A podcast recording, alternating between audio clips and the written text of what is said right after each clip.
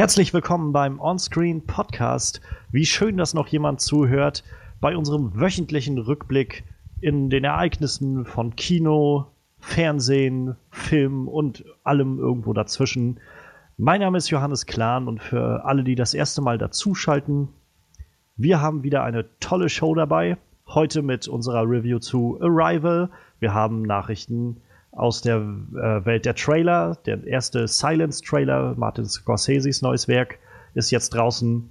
Ähm, Neuigkeiten zum Tomb Raider-Film, Neuigkeiten zu einem möglichen Houdini-Biopic und natürlich unsere kleine Recap zur neuesten Walking Dead-Folge Swear. Aber wer ist wir? Wer sind wir? Ich mache das hier alles nicht alleine. Ich habe wie immer kompetente Menschen an meiner Seite. Deshalb herzlich willkommen, Frederik. Hallo. Und herzlich willkommen, Manuel. Hallöchen. Und damit ist die Dreifaltigkeit wieder vereint und wir können wie immer gleich durchstarten. Jedoch vorher gibt es noch die Timecodes. Denn wenn jemand zum Beispiel keine Lust hat, sich alles von diesem Podcast anzuhören, kann er einfach gleich in die Timecodes reinhören und zu dem Punkt springen, der ihm gefällt. Wir beginnen jetzt gleich mit unseren ähm, Highlights der Woche, unsere kleine News-Rubrik. Danach starten wir in, äh, in, unseren Talking Head on Walking Dead Frederik mit unserer Recap der neuen Walking Dead Folge bei 53 Minuten 49. Und danach geht's zu unserer Review vom neuen Film Arrival. Diese startet bei eine Stunde, zwölf Minuten und acht Sekunden. Ganz genau. Und damit haben wir die Sachen aus dem Weg. Das Organisatorische ist abgearbeitet.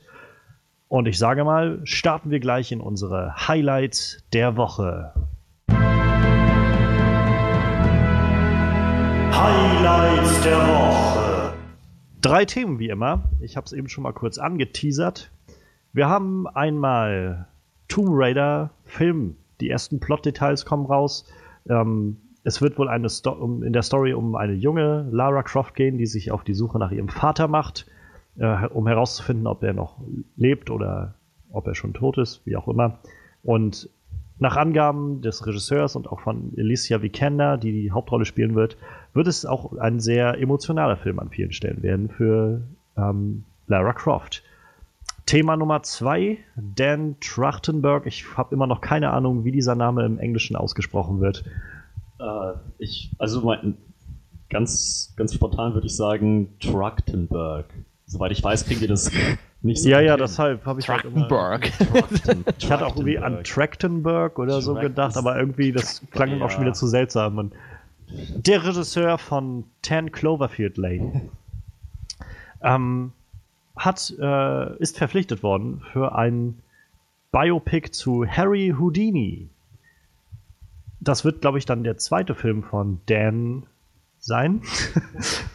Dan, ähm, sein erster Film war tatsächlich Ten Cloverfield Lane. Davor hat er, glaube ich, nur einen Kurzfilm zu Portal gemacht. Da können wir gleich drüber, lasst uns da gleich mal drüber reden, was wir davon halten. Und natürlich der erste Trailer zu Silence. Der nächste große Film von Martin Scorsese.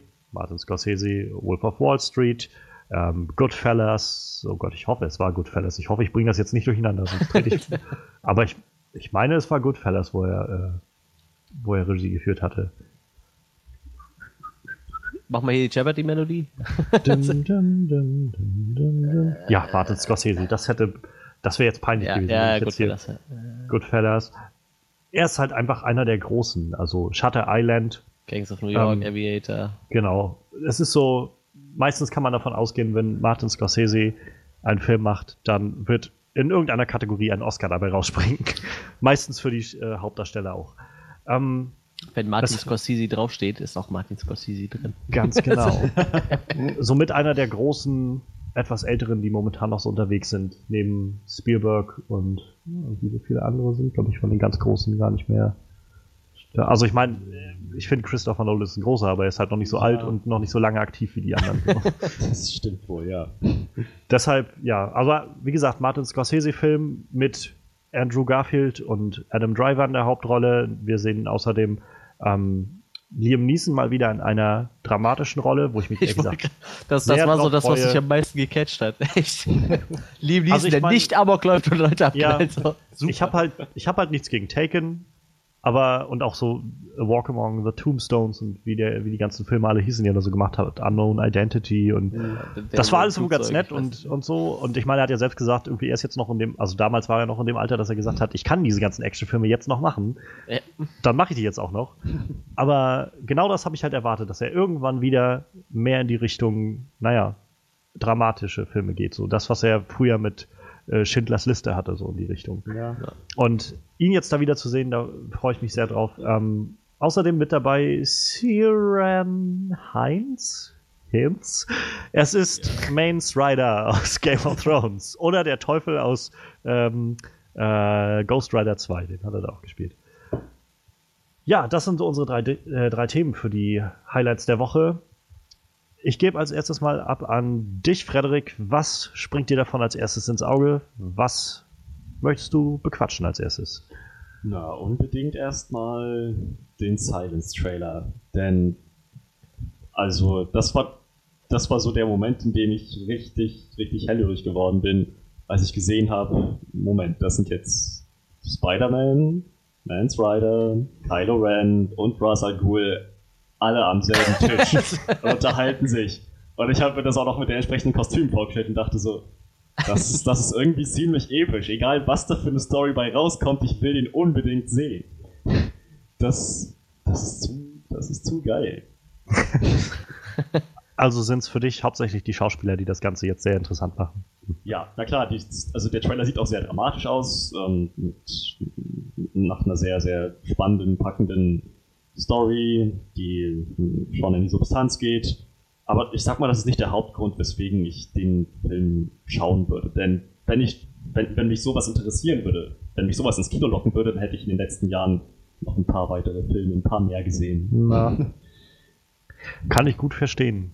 Wie sieht's aus bei dir, Manuel? Was, äh, wie sagt dir denn, sagt dir Silence denn zu? Also ich werde den mit Sicherheit gucken, gehe ich mal von aus vermutlich werden wir den vielleicht auch im Podcast besprechen. Vermutlich ganz bestimmt. Ja, aber ich bin, äh, ja. Ich weiß nicht, also der Trailer hat mir jetzt auch nicht so viel gegeben, dass ich jetzt sagen würde, das ist geil, da freue ich mich drauf. Ich meine, Martin Scorsese ist ja ein Riesenname so und ich gehe auch davon aus, dass der Film mit Sicherheit nicht kacke wird. Aber allein kann ich ja schon mit Religion nicht viel anfangen, deshalb weiß ich nicht, ob ich mir einen Film über Missionare angucken muss, die einen verschollenen anderen Missionar suchen, der Mentor vielleicht oder was, ich weiß ja nicht, was er für eine Rolle spielt, aber ja, ich weiß es nicht. Also so, optisch sah er auf jeden Fall echt schön aus und das Cast ist auf jeden Fall auch nett, obwohl ich Kylo Ren nicht ab kann. Ich habe den Namen von dem Schauspieler auch schon wieder vergessen.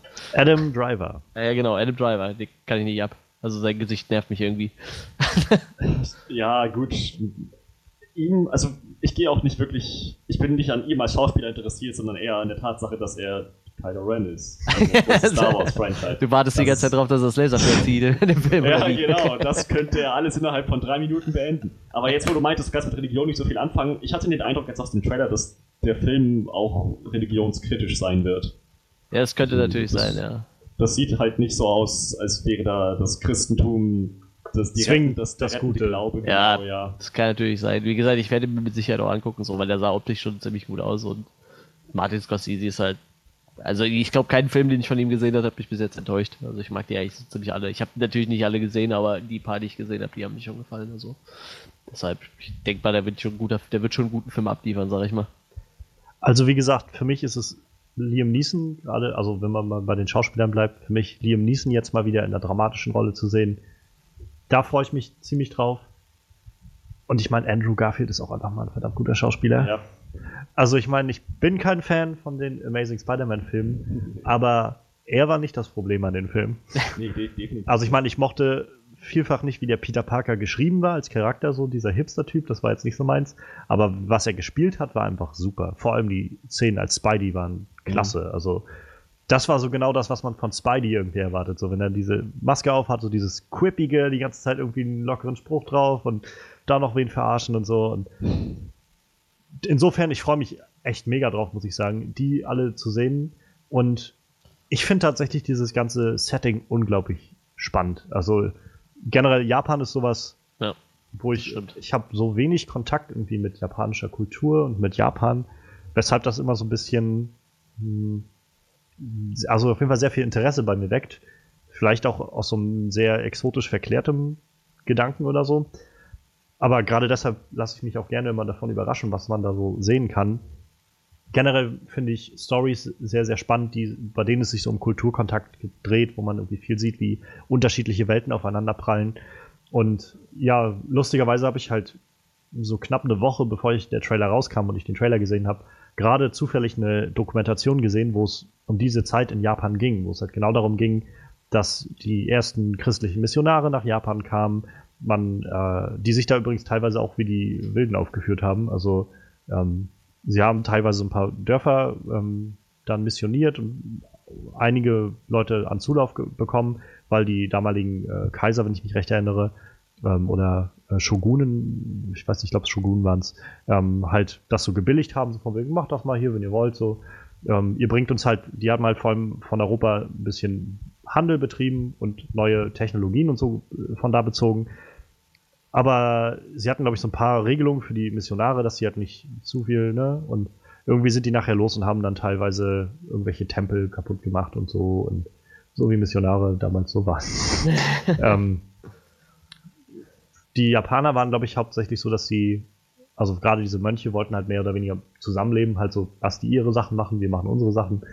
Die Christen waren halt manchmal ein bisschen aufdringlicher in ihren Missionsgedanken. Äh, und naja, insofern fand ich das dann sehr spannend, als ich diesen Trailer gesehen habe und gedacht habe, wow, das ist, das fällt gerade irgendwie so genau diese Zeit, was ich gerade da gesehen hatte. Und ähm, ich bin halt gespannt, ob der Trailer auch oder der Film auch genau in dieser Zeit spielt, die halt danach kam, wo dann irgendwann der äh, japanische Kaiser oder ich weiß halt nicht, ob Shogun tatsächlich die einfache Übersetzung für Kaiser ist oder ob das noch was unterschiedliches ist. Nee, Shogune waren ja, waren ja, ja mehr oder weniger wie Ritter bei uns, ne? Also die haben so ihr eigenes kleines Gebiet gekriegt, worüber die geherrscht haben. Ja, so Fürsten waren die dem Kaiser noch unter, unterstellt halt. Ne? Ja. Naja, auf jeden Fall, dass halt der, der Oberbefehlshaber ähm, irgendwann verboten hat, dass quasi Ausländer noch reinkommen nach Japan und auch, dass kein Japaner mehr nach draußen soll. Weil die halt das für sich, sie wollten sich so ein bisschen abschotten und wenn sie tatsächlich in diese Richtung gehen, kann ich mir vorstellen, dass dieser Film gerade in der heutigen politischen Landschaft ein ziemliches Statement machen kann. Ja. Ja. Und sicher allein insofern, glaube ich, wird, könnte ich mir vorstellen, dass das sehr, sehr spannend wird. Gerade bei jemandem wie Scorsese. Also ich habe Wolf of Wall Street nie gesehen, muss ich äh, zu meiner Schande gestehen. Aber das soll ja auch eigentlich mehr so ein Film sein, der, bei dem es so sehr darum geht, uns irgendwie so einen Spiegel vorzuhalten und zu sagen, so abgefuckt ist unsere Gesellschaft an vielen Stellen. ähm, wenn sie das vielleicht hinkriegen damit, also wenn Scorsese es schafft und die Schauspieler, die dabei sind, es schaffen zu sagen, pass auf, vielleicht können wir diese Geschichte, die wir da erzählen, im, was ich, was das ist, 16., 17. Jahrhundert oder so, ähm, nutzen, um halt so eine Parabel für unsere Zeit zu erstellen, um uns einfach so einen kleinen Spiegel vor Augen zu halten und zu sagen, vielleicht sollten wir anders umgehen als so, mit solchen Situationen oder so. Wäre das doch mal gar nicht so verkehrt. So, ich hau jetzt noch Trivia rein. Shogun äh, vollständiger Titel Seitai Shogun, äh, heißt Barbaren unterwerfender großer General und war ein japanischer Militärtitel für Anführer aus dem Kriegeradel. Hm. Nice. Also ja, schon, also im Endeffekt das, was du gesagt hast. Ja, so, so fürstenmäßig. Ne? Ja, genau. Ist wahrscheinlich auch schwierig, dass so unsere, äh, ja, unsere Vorstellung von, von Hierarchien so einfach da zu übertragen. Aber ja, ähm, da, da kommst du aber noch auf einen guten Punkt, wenn du, also so mit japanische Trivia. Ich finde irgendwie sehr schön halt auch irgendwie einen großen japanischen Cast da zu sehen. Also. Ja, das stimmt. Ich rate mal jedenfalls, dass ein Großteil von denen auch Japaner sein werden. Ähm, genau sowas ist irgendwie dieser Zeit, wo immer mal wieder gesagt wird, warum gibt es nicht mehr solche Schauspieler. Ich glaube, sowas können halt genau diese Sprungbretter sein für halt verschiedene vielleicht japanische Schauspieler oder japanischstämmige Schauspieler mhm. halt mal einen Durchbruch zu kriegen und halt auch das vielleicht ein bisschen mehr zu etablieren.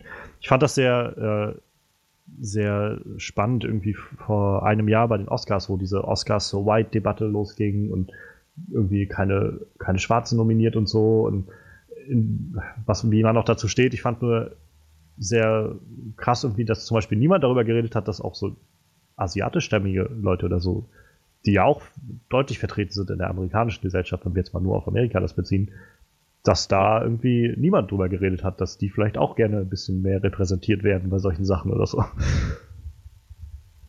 Aber vielleicht äh, hat ja jetzt der Schauspieler von Glenn aus Walking Dead ein bisschen neue Arbeit oder so. Das will ich mal schwer hoffen. Ah, ich glaube schon, oder? Also, also tatsächlich, ich, ich habe gerade mal ein bisschen die, äh, das Cast durchgeguckt, also die Mhm. japanischen, da sind tatsächlich also Also ich sehr jetzt auch, viele dass- Schauspieler, die wirklich eigentlich nur in Japan erfolgreich sind. also ich habe jetzt hier bei IMDb das gerade halt auf und ich sehe halt die ersten vier Schauspieler sind halt die großen Namen, die, Ja. so, die wir auch gesehen haben. Adam Driver, Andrew Garfield, Liam Neeson, Siren Heinz. Ähm, und danach kommen, glaube ich, nur noch japanische Namen. Wie gesagt, und also ich habe jetzt gerade mal durchgeguckt, und die sind tatsächlich auch in erster Linie nur in Japan erfolgreich. Ich glaube, einer von den großen hat so ein, zwei amerikanische Filme dabei. Sonst- Motokatsu Suzu, Suzu, Suzuki. So. Äh, ich habe jetzt Tadanobu Asano als sehr größten. Der hat, glaube ich, schon ein paar mitgemacht, aber Yasushi Takada. Also alles Namen, die man noch nie gehört hat. Also oh, die hier, oh, hier gehört. der, ähm, der, der, der äh, Tadanobu Asano spielt bei Thor mit. Thor Ragnarok im neuen. Hm, dann ist das bestimmt. Nee. Ist das der von den Warriors 3 oder wie die heißen? Warriors 4 oder so? Der, Der- Ich habe gerade mal auf der äh, Wiki-Seite geguckt, da wird er gar nicht Hogun. aufgelistet. Ähm, Keine Ahnung, was er da spielt. Ach, warte mal. Nein, hier steht auch nicht seine Rolle. Ist ja, auch doch, das ist der. Hogun is the most reasonable member of the Warriors 3. Diese, diese äh, Gruppe, die da immer um Tor mit umherrennt. Die Hm. Lady Sif und dieser, dieser Riesentyp und dann Ah, äh, ja. gab es, glaube ich, noch ich- so einen, jetzt weiß so ich auch, ich- ich kenn den Schauspieler auch. Oder so. Jetzt kenne ich den Kerl auch. Der Spiel Ich- hat bei Ichi the Killer eine der Hauptrollen gespielt. Also ich weiß jetzt nicht, ob er die Rolle halt auch schon in den vorigen Tor-Filmen gespielt hat oder jetzt nur in dem Film spielt, weil es, ich glaube nicht, dass der. Ach doch, da, Tor. Ja, doch, hat er wohl Ja, auch Tor, vorher schon gespielt, ja. Ah, der hat doch hier bei äh, 70, nee, 47 Ronin mitgespielt. Also der, der hat schon ein paar japanische oder äh, ein paar amerikanische Filme mitgemacht, aber die anderen sind scheinbar relativ unbekannt für den amerikanischen Markt. Was natürlich sehr schön ist. Wer weiß, was man da noch für interessante Schauspieler zu sehen Ja. bekommt. Auf jeden Fall immer eine schöne Sache, wenn da so ein bisschen frischer Wind reinkommt, finde ich. Ja. Das wurde ja jetzt schon wieder ganz politisch irgendwie. ähm, gehen wir mal lieber weiter zum nächsten, nächsten Thema. Ähm, Manuel, was springt dir denn noch ins Auge von den Themen? Ich habe so eine leise Ahnung, was es sein könnte. Ja, ich, ich habe gehört, da kommt so ein Houdini-Biopic. da könnte man mal drüber sprechen. Dann lass mal hören. Also, ähm, du, äh, du interessierst dich also für so Zaubertricks oder? Ja, so, so ein bisschen. Und ganz, ganz ehrlich, also äh, ich habe die Info ja jetzt von dir bekommen, dass äh, ein Houdini Biopic geplant ist. Wie was von dem 10 Cloverfield Lane machen? Genau. So, ja, genau. Und äh, ich muss ganz ehrlich sagen, ich halte es eigentlich für unnötig, weil Netflix eine äh, Kurzserie mit zwei Folgen gemacht hat, Houdini mit äh, Adrian Brody. Mhm. War der das in der Ja, Hauptrolle? ja, genau. Und der war so unglaublich schön. Also, ich bin echt der Meinung, das bräuchte jetzt nicht noch einen. Also, ich gucke mir das mit gerne an, weil der hat ein interessantes Leben gehabt. Ne? Ich meine, der war ja, ich sag mal, für den modernen Zauberei ist er ja schon, der ist ja schon Wegbereiter für viele große Zauberer gewesen, sag ich mal. Ja, der, ich sag mal, der hat ja so das angefangen, was David Blaine dann nachher so mehr oder weniger auf die Spitze ge- getrieben hat. Ne? So, ich weiß nicht, sich selbst begraben lassen und, und weiß ich nicht, äh, viele Entfestungskrams halt, ne? Da war er mehr oder weniger ungeschlagen drin. Und äh, Mhm. wie gesagt, sein, sein Leben ist halt interessant. Ich werde mir den Film mit Sicherheit auch angucken, aber echt, also Netflix hat da echt schon ordentlich einen rausgehauen. Die waren ja zweimal anderthalb Stunden und also die waren schon. Ich weiß nicht, ob es unbedingt noch einen bräuchte. Und wie gesagt, die hatten ja auch echt schon einen relativ bekannten Schauspieler dabei, ne? Muss man ja mal Ja. so sagen.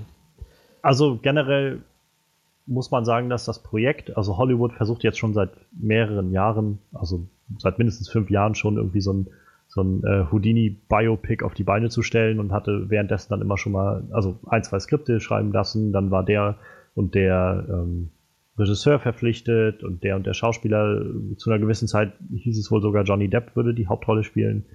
Ähm, das lief dann so wohl alles mehr oder weniger ins Nichts. Und jetzt ist momentan halt wohl noch nichts bestätigt oder so, aber Dan Trachten, Trachtenberg ist wohl ähm, derjenige, der momentan ganz vorne steht als Regisseur für die für den Film. Ähm, ja, ich muss sagen, ich habe den, also ich habe den Netflix-Film oder die Netflix-Miniserie nicht gesehen, aber eigentlich würde ich mir, glaube ich, mal angucken. Gerade weil Adrian Brody auch irgendwie ein ziemlich guter Schauspieler ist. Ja. Ähm, ich habe halt sonst irgendwie kaum Bezug, muss ich sagen, zu diesen ganzen Zaubertrick-Sachen und so wenn ich so Zaubertricks höre, dann fallen mir irgendwie nur zwei Sachen ein. Und das ist zum einen Chris Angel, Mindfreak, den ich total affig finde. Ja. Und zum anderen ähm, dann immer diese, diese Show, die auf äh, Super RTL früher kam, mit diesem oh, ja, ja, Typen mit der Maske, der dann immer so verschiedene Tricks gemacht hat, genau. Und so gezeigt hat, wie das funktioniert. Der dann immer Mordsbogen bekommen hat. lebenslang ausgeschlossen wäre aus der Magiergesellschaft oder sowas. Und ja, ja ist er auch. Der ist direkt da überall rausgeflogen. Also der hat sich ja in der letzten Folge demaskiert. Der hat nur so, Morddrohungen bekommen bekommen und die haben ihn direkt aus, aus der, aus der amerikanischen Zaubergesellschaft herausgeschmissen. Der, der, der wird auch seines Lebens lang nirgendwo mehr als Zauberer eine Anstellung bekommen, glaube ich. Der kann froh sein, wenn er überhaupt noch eines, eines natürlichen Todes stirbt. Ja, aber, aber das, das, das, das Lustige ist ja, seine Motive waren eigentlich sehr nobel. Ja, das sehen seine Kollegen vielleicht anders. Ja, ja, nee, aber, aber er, hat, er hat sich halt irgendwann mal gedacht, so, die machen seit Jahren dieselben Tricks. Naja. Die Dinger sind einfach scheiße langweilig. Das macht mittlerweile, hat so zersägte Jungfrau hat doch jeder im Repertoire mittlerweile, jeder große Bühnenmagier. Und ist einfach nur langweilig. Und da hat er sich gedacht, gut, ich zeige den Leuten jetzt, wie es funktioniert, und dann wollen die was anderes sehen. Dann finden die es nicht mehr spektakulär. Und es hat auch äh, ein bisschen geklappt. Ich muss sagen, halt, keine Ahnung, ich, ich verstehe halt irgendwie diese Aufregung dahinter nicht so, weil ich so denke, egal was ich mir da angucke, ich weiß, dass das alles nur Tricks sind. und wenn ich jetzt weiß, wie es funktioniert, dann schön. Also. Ich glaube, manche Leute gucken sich das aber auch an, weil sie dann krampfhaft versuchen rauszufinden, wie funktioniert das. Das ist bei wenn, mir so. Wenn, das wenn sie dann feststellen, so. nee, das, das, hat jetzt, das hat jetzt keinen Sinn ergeben. Ich muss es nochmal sehen. Ich, ich brauche weitere Daten, um, dieses, um das zu knacken.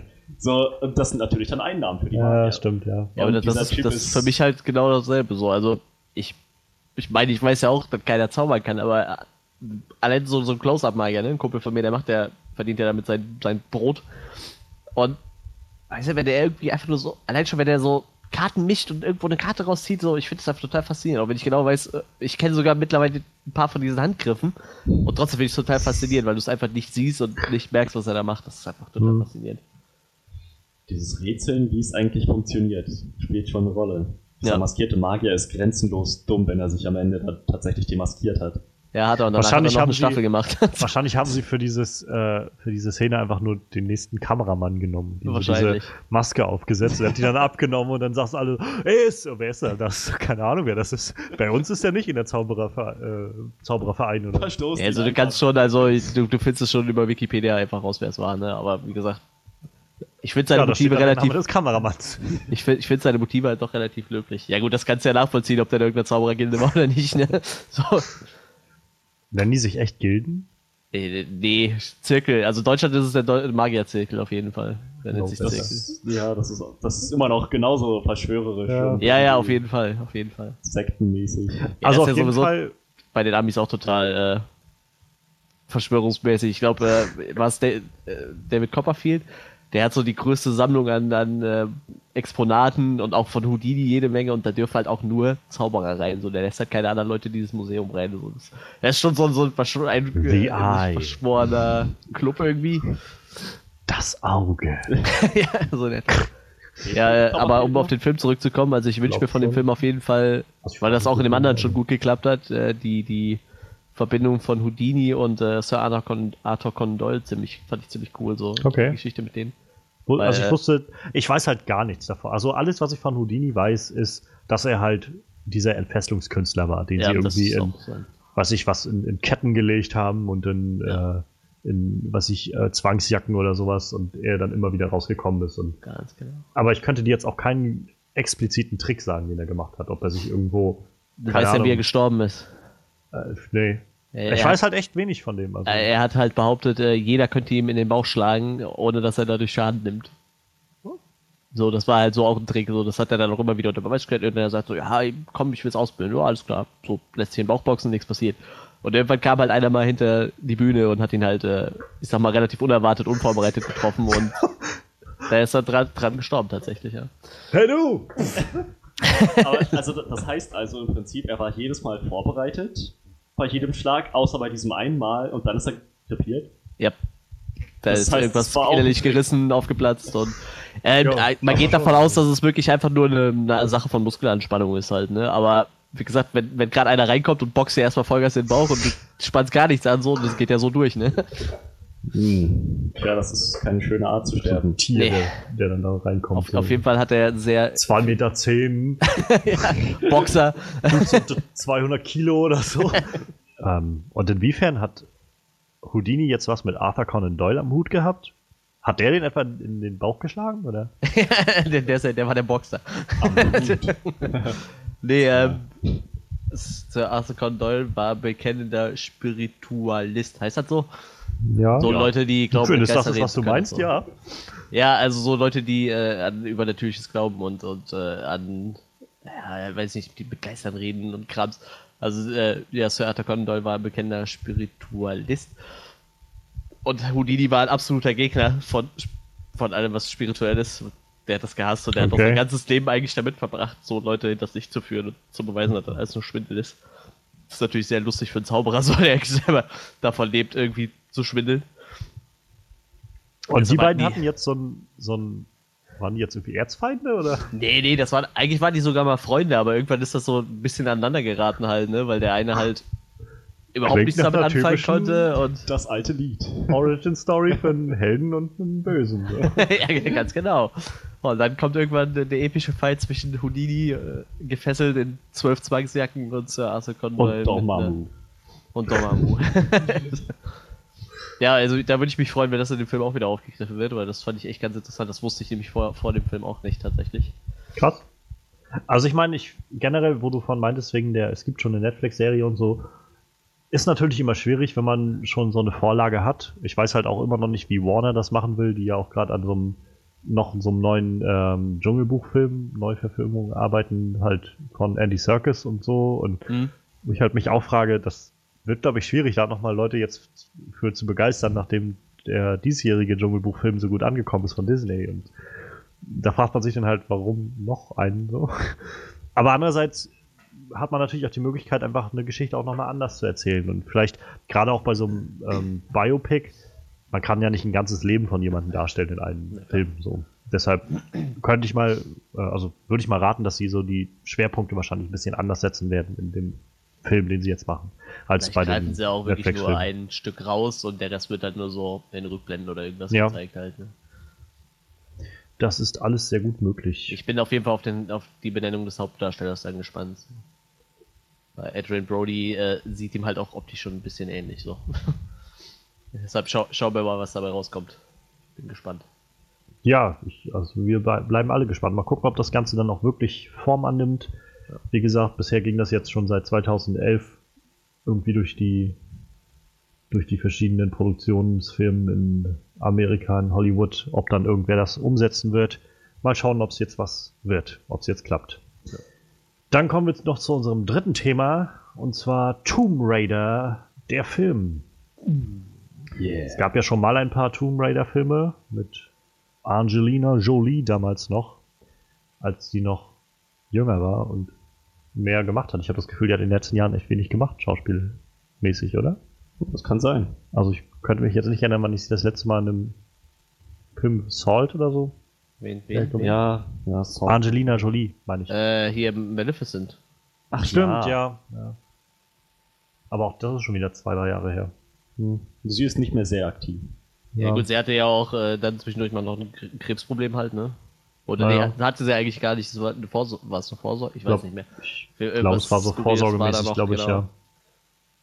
Gut, das wird einen wahrscheinlich auch mal eine Zeit lang aus der Bahn werfen. Ja, ne? und ich meine, die hatten ja auch viele Kinder, wenn ich mich recht erinnere. Ne? Ja, und dann hast du Nein. ja noch eine Krise mit dem Ehemann irgendwo noch dabei und ja, wer weiß. Jedenfalls ne? jetzt. Ja, oder jetzt. Naja, Aber auf das, jeden wer- Fall. Wer weiß, wie lange es da schon am Krise war, keine Ahnung, egal. damals hatten wir halt die Tomb Raider-Filme, Tomb Raider und ich meine, der zweite hieß Wiege des Lebens. Tomb Raider Wiege des Lebens oder so. Ja. Ich glaube, im zweiten war das, wo sie auf der Suche nach der Büchse der Pandora waren und äh, Jared Butler ihr zur Seite stand. Ich habe die einmal, glaube ich, gesehen oder zweimal die Filme. Ähm, war halt so, glaube ich, Mitte der 2000er, wo man versucht hat, so naja, neue, neue Welten zu erschließen im Film. Und seitdem strauchelt man ja immer noch mit Videospielverfilmungen. ähm, aber ich glaube, gerade der Tomb Raider Reboot von vor drei Jahren? Drei Jahre ist das her, ja. Ähm, hat da so ein bisschen, naja, so ein bisschen neuen Anstoß gegeben, wie man das Ganze denn angehen könnte. Ach, wir reden gerade ein Spiel. Ich war die ganze Zeit überlegen, wie es gab einen Film vor drei Jahren. ich bin gerade total verwirrt. So, ja, nee, ja, das hätte ich vielleicht klarstellen sollen. Also der Tomb Raider Game Reboot von ja. vor drei Jahren ähm, hat da, glaube ich, so ein bisschen neues, neuen Wind reingebracht, ähm, indem wir irgendwie so eine Origin-Geschichte bekommen haben von Lara Croft und eine jüngere Lara Croft, auch, glaube ich, so ein bisschen, naja, äh, anfälliger und, und und angreifbarer, glaube ich, als das, was wir vorher so gesehen haben. Mhm. Und nach allem, was bisher so rauskam, es wurde schon gesagt, dieser Film wird gemacht, wird produziert. Und als Hauptdarstellerin wurde schon Alicia Vikander bekannt gegeben, die ähm, bei The Danish Girl zum Beispiel mitgespielt hat. hat da habe ich sie gesehen. Und naja, und jetzt gab es die ersten kleinen Nuggets, was dann die Story angehen wird. Also ich weiß nicht genau, was in der Story passiert von dem Spiel, da kommen wir gleich zu. Ich denke mal, da kannst du ein bisschen was zu sagen, Frederik. Mhm. Ähm, aber ähm, es soll sich, glaube ich, orientiert werden an dem Reboot schon mal. So jedenfalls vom Ton und von der Richtung. Also diese junge Lara Croft auf der Suche nach, na, auch nach, nach wahrscheinlich irgendwelchen Artefakten, aber auch auf der Suche nach sich selbst, rate ich mal. und nach ihrer Rolle. Ähm, und ja, was wir vorhin schon mal angerissen hatten, die ersten Plot-Details, die wir bekommen haben, waren jetzt, dass ähm, sie wohl auf der Suche sein wird nach ihrem Vater, von dem sie nicht weiß, ob der äh, lebendig oder tot ist. Und das Ganze auch äh, a very emotional part äh, haben wird. Und das wahrscheinlich auch genau das war, was Alicia Vikander so spannend daran fand, dass man so eine Geschichte auch neben der Action, die wir wahrscheinlich gut zu sehen bekommen, auch sehr interessant und sehr emotional erzählen kann. Ich gebe mal weiter an dich, Frederik. Was äh, so generell, du hast ja, glaube ich, das Spiel gespielt. Wie, ähm, wie fandest du das Spiel? Freust du dich auf eine Verfilmung und glaubst du, das kann gut werden als Film? Das glaube ich auf jeden Fall. Ich meine, vielleicht bin ich auch ein bisschen voreingenommen. Ich bin Tomb Raider-Fan im Prinzip seit meiner Kindheit. Aber wenn die sich an dem, an dem Reboot von 2013 orientieren, wenn die das richtig machen, es ist, immer, es ist eben auch nach wie vor noch ein, ein Game, es hat ein Videospiel, Plot und so weiter und so fort. Aber wenn die sich ungefähr daran langhalten, so ein paar Elemente davon mitnehmen und das in den Film verarbeiten, dann sieht das echt gut aus. Das ist nämlich, das wäre, es hat halt Potenzial für eine richtig gute Origin-Story. Sie ist, soweit ich weiß, in dem, in dem Spiel von 2013 nur auf der Suche nach einem bestimmten Ort. Ähm, sie ist auch, glaube ich, noch nicht, bei weitem noch nicht überzeugt davon, dass so mystische Mächte mhm. überhaupt existieren. Das, ist, das findet sie alles erst dann im Laufe dieser ersten Erfahrung raus. Mhm. Aber das prägt sie natürlich und so am Ende des Spiels sieht man dann auch ganz, ganz deutlich, wie sich, wie sich ihr Weltbild verändert hat. Von ich drucke aber ein bisschen durch die Gegend und finde vielleicht ein paar Sachen bringe die ins Museum zu ich finde jetzt raus, was die ältesten Kräfte und Artefakte und geschichtlichen äh, ähm, ja, Objekte der mhm. Welt sind und so, also so eine brennende Neugier, so ein Interesse hat. Mm, ja, und ja, persönlich betrachtet, ja genau, sie fängt halt an, relativ verwundbar, ziemlich, ja, sehr weit entfernt von dem, wie man sie eigentlich kennt, wild um sich schießend und Survivor, also sie ist, sie ist das krasse Gegenteil, sie wirkt eher wie eine Archäologiestudentin, die gerade irgendwie kurz vor ihrem Diplomabschluss steht so ziemlich, ziemlich harmlos und äh, das, sie wird eben geformt durch die Ereignisse in, in, dem, in dem Spiel. Ein paar sehr interessante Charaktere außer ihr gab es natürlich noch. Leute, die ihr persönlich was bedeutet haben. Sehr unheimlichen Antagonisten. ähm, ja, also. Klingt auf jeden Fall so, als gäbe es viel Potenzial, was man umsetzen kann. Potenzial gibt es immer gibt's sowieso. Naja, bei Tetris weiß ich nicht, ob es da so viel Potenzial für einen Film gibt von zwei oder zweieinhalb Stunden. Sagen wir mal, Potenzial gibt es meistens. Ich sag mal, wenn die eine zwei Stunden gestauchte Verfilmung von dem Videospiel umsetzen, dann wird das kacke. Ja. ja. Ähm, auch wenn die, auch wenn ihr Charakter zu gamemäßig rüberkommt, wenn sie einfach nicht aufhört einzustecken, ein Treffer nach dem anderen, und eigentlich schon fünfmal gestorben sein müsste, wie, das, wie ich so den Eindruck im Spiel hatte. Und wenn sie da so durch, durch äh, Seen von verfaulendem Blut schwimmt, da denke ich so, bei all ihren offenen Wunden, bei all ihren äh, stumpfen Einschlagstraumata im ganzen Körper, sie müsste so tot sein oder zumindest, naja, jetzt erstmal krankenhausreif am Ende des Spiels. Ne?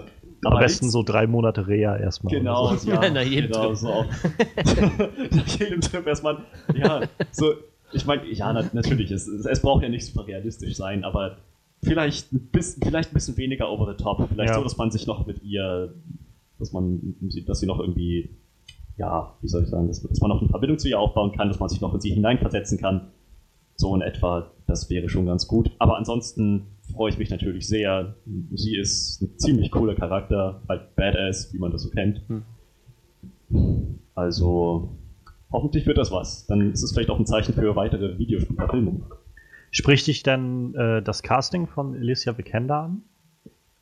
Ich habe mir bisher nur Gedanken ums Aussehen gemacht. Und ja, auf jeden Fall. Also ich meine, wir haben ja so ein bisschen was, sag ich mal, Badass-mäßiges von ihr in ähm, Jason Bourne gesehen.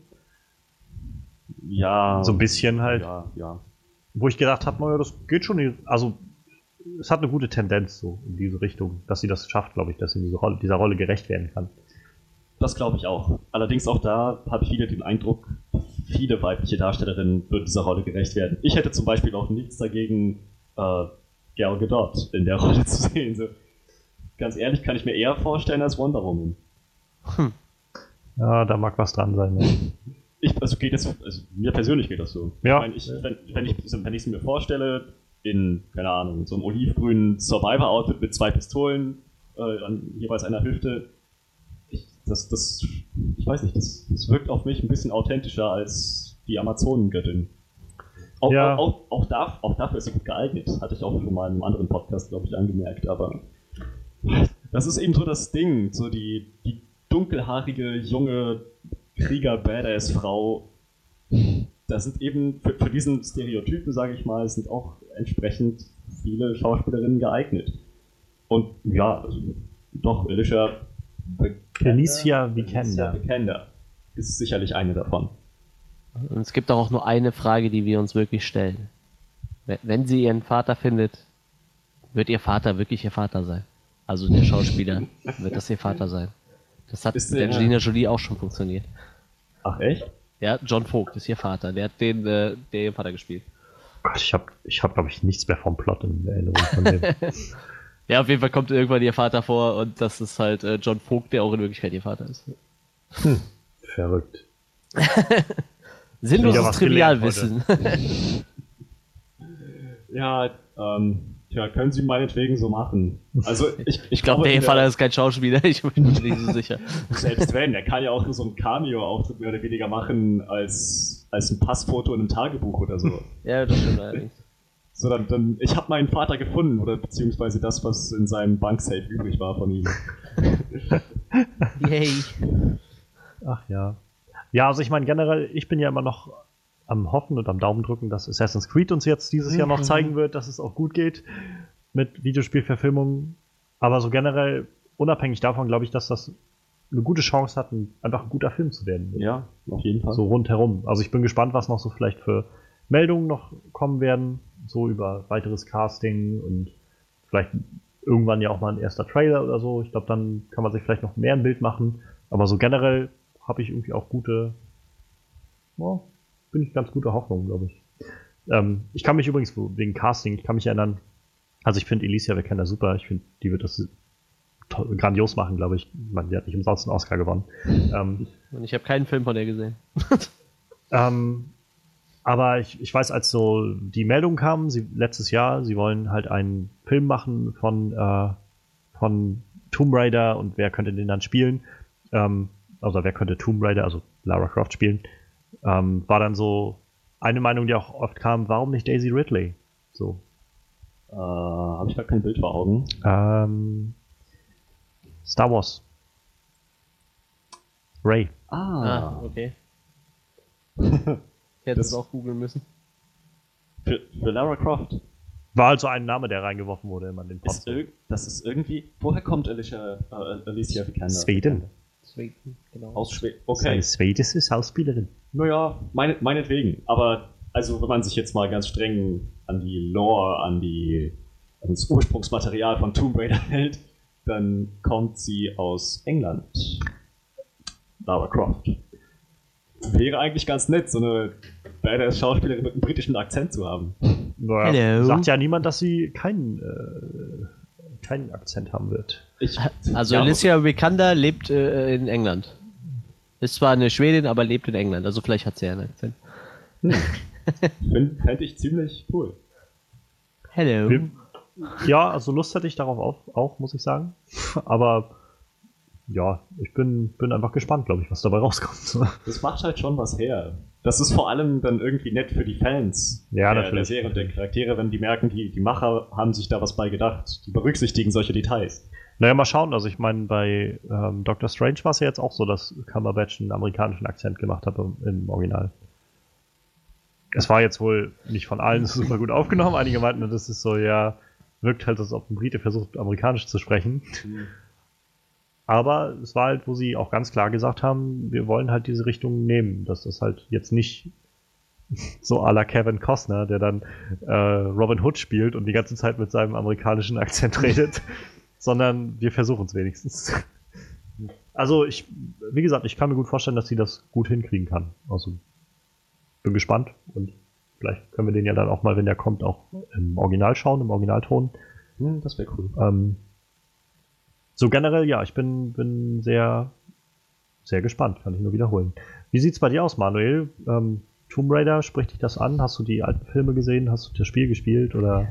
Ich, ich habe die Filme gesehen und beim Spiel ist leider damals mein alter Rechner gescheitert. Also ich habe es mir gekauft und dann kam die erste Szene, wo äh, Lara in, ins Wasser springt und in dem Moment ist mein Rechner ausgegangen. Das ist die So- beste Stelle.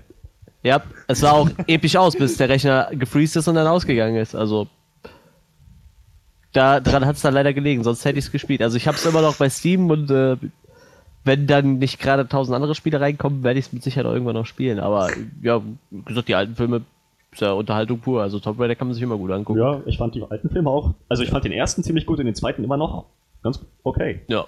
Und So. ich, ich, Annehmbar. ich denke mal, wa- warum nicht? Also Ja. ich werde mir mit Sicherheit angucken. Videospielverfilmung for the win.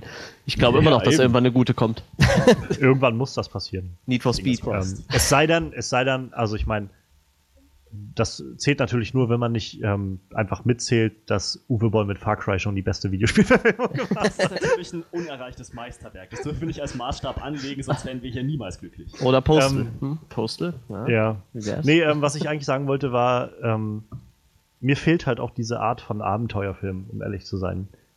Also, ich mag unglaublich gerne solche Schatzsucherfilme, so diese auf der Suche nach Legenden und vielleicht noch so ein, so eine, so ein Schuss Mystisches damit rein. Und ich weiß nicht, wann ich das letzte Mal einen guten Film aus der Richtung gesehen habe. Also, ich mochte Jones. ich mo ja, also ich mochte halt die ähm, National Treasure Filme gerne mit Nicolas Cage, Mhm. aber das war auch mehr so cheesy halt. Das war so ein, ah ja, und jetzt fällt ihm auf, da gibt's noch irgendwelche Geheimgänge von George Washington. Und ah, genau, und es gibt ein geheimes Buch des Präsidenten. Und ich glaube, Cinema Sins hatte das sehr schön gezeigt, wie viel sie sich selbst im Film widersprechen, weil das so keinen Sinn macht. Irgendwie dann liest er was aus einem Tagebuch, aber das, was da beschrieben ist, ist irgendwie viel später passiert, als das Tagebuch äh, geschrieben wurde. Also das sagen sie auch in dem Film, dass das eigentlich später passiert ist, nur macht niemand diese Verbindung und es ist halt einfach cheesy so.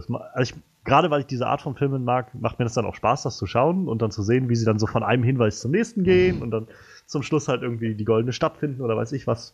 Ähm, und ich warte auch eigentlich da noch auf den dritten Teil, dass der irgendwann mal kommt, aber ich glaube, das wird auch nicht mehr passieren. Tja. Ähm, aber genau sowas fehlt mir halt gerade so ein bisschen. Also ich meine, der letzte Film, der große Film, der so in dieser Richtung rauskam, war halt Kingdom of the Crystal Skull, Indiana Jones. Und das war ein ziemlicher Reinfall, also für mich und für viele andere Leute, glaube ich, auch. Und ansonsten könnte ich mich jetzt nicht zurück, also dann müsste ich halt wirklich zurückgehen bis Indiana Jones 3 oder so, dass ich sage, so ein wirklich guter Schatzsucherfilm so. Und, und ich glaube, das könnte so eine Lücke da füllen. Mal wieder. Genauso wie ja auch schon angekündigt wurde, dass sie jetzt an so einer ähm, Uncharted-Verfilmung arbeiten. Ja. Was halt ja auch in so eine Richtung geht. Dann gibt es aber mächtig Konkurrenz. Sie meinten aber allerdings, also bei der Uncharted-Verfilmung, ich glaube, das ist auch noch in den Anfangsstadien, aber ähm, die äh, generelle Meinung dazu oder der Tenor war, dass, ähm, dass sie schon versuchen, das Ganze ein bisschen anders aufzuziehen. Also es geht jetzt nicht darum, so This belongs in a museum, so à la Indiana Jones, sondern er ist halt ein Dieb, ne? Also Nathan Drake ist halt ein Dieb und dann darum geht's halt irgendwie in diesem Dieb, der halt dann da unterwegs ist und naja. Vielleicht sollten sie sich die Möglichkeit zu einem Crossover offen halten. Ja, So, ich dass die mein, gleichen Studios sind? Warum nicht? Also, Lara Croft hat die Motivation, dass es sie einfach brennend interessiert, wie diese ganzen mystischen Mächte so im Laufe der Zeit mit unserem Planeten interagiert haben. Und er ist ein Dieb, wie du schon sagtest. Das ist irgendwie. Ich kann mir vorstellen, dass die beiden auch irgendwie beim ersten Aufeinandertreffen Ja. ziemlich abgeneigt sind, aber dass sich dann doch zusammenraufen könnten oder so. Da muss ich jetzt gerade so an so eine ähm, ähm, Detektiv Conan und äh, ähm, wie hieß denn der Kaito Kid an so eine Situation denken von den beiden. So eine, Hm. irgendwie, man hat so einen gewissen Respekt voreinander und so, aber eigentlich steht man auf völlig anderen Seiten. Will irgendwie, ja, irgendwie dasselbe so, aber Ich, ich glaube, es ist realistischer, dass du Crash Bandicoot in einem Uncharted-Film sehen wirst. das ist nämlich dasselbe Studio tatsächlich. Na, vielleicht gibt es ja dann so einen kleinen Verweis. Dieser verdammte Fuchs letztes Jahr hat mir mein ganzes Geld. Keine Ahnung. war das ein Fuchs? War das nicht ein Crash Fuchs? Bandicoot? Ich glaube, Crash Fuchs? Bandicoot ist eigentlich ein Fuchs. Ich Ja. glaube auch. Also, es ist ja aber ziemlich deformiert, oder? Oh, es ist ein Ja. Beuteldachs. Es ist ein Beuteldachs. Oh, Ein Nasenbeutler. Das ist ziemlich willkürlich. Die ja, haben einfach so ein Tierlexikon aufgeschlagen und so. Ah, oh, was ist, haben wir denn hier? vor allem, ich habe hier gerade so ein Bild ein Würfel. Wir haben eine 5. Der fünfte Eintrag. Ah, Nasenbeutel. Nasenbeutler. Ich habe gerade ein Bild vor mir und es sieht nicht aus wie Crash. Ich kann mich nicht essen, was Das glaube ich dir aufs Wort. Es ist, ich ich habe mich auch immer gefragt, wie Marvel auf die Idee gekommen ist, bei dem, bei dem verrückten Mutanten mit Metallklauen ausgerechneten Vielfraß zu nehmen. Ich meine, es, es durfte nichts anderes sein. Kein Marder, kein Wolf. Es musste ein Vielfraß sein. Ja, ich, ich weiß nicht, hatten sie nicht in, äh, in X-Men Origins Wolverine so eine mehr oder weniger dürftige Ja. Erklärung versucht? Aber das war doch totaler Bullshit. Ja, natürlich. Aber Das, auf dieser geheimen mystischen Indianersprache heißt das Wolverine. Es heißt also Vielfraß. Ah, Dankeschön. stimmt, ja. Es heißt Wiesel. Marderratte. Otter. Marder Rattenvieh. Biber. Ungeziefer. Genau. Tasmanischer Teufel. Oh Mann. Marder Rattenvieh. Ist vielleicht ein bisschen lang. Obwohl äh, der bei den, äh, bei den Looney Tunes hieß ja so. Ja. Taz. Kein Ding. Naja. Vielleicht waren die guten Namen auch einfach schon alle weg, als sie damals Wolverine entwickelt haben. Äh, To- Tomb Raider kommt übrigens unter der Square Enix Flagge, also vielleicht sehen wir ein paar Final Fantasy Charaktere im. so im ersten Film direkt das mega geshared Universe vorbereitet. Oh Gott, bloß nicht. Also ich meine, keine Ahnung, man soll ja wahrscheinlich offen bleiben, aber ich hatte mal irgendwann diese zwei Final Fantasy Filme, die bisher draußen waren, glaube ich, geguckt und ich fand beide ziemlich schlecht, um ehrlich zu sein. Ich meine, ich habe mit dem Universum halt nichts am Hut. So. Ich kenne, also ich komme komm da drinnen nicht so gut zurecht, kenne mich halt auch nicht aus damit. Aber wenn das die Voraussetzung ist, damit man die Filme versteht, ist das auch ziemlich schade. Ja, Also den, den einen Film, der so richtig mies war, der, der erste, der hatte mit gar nichts was am Hut. Also der, der hatte auch so entfernt nur was mit dem Franchise zu tun. Also.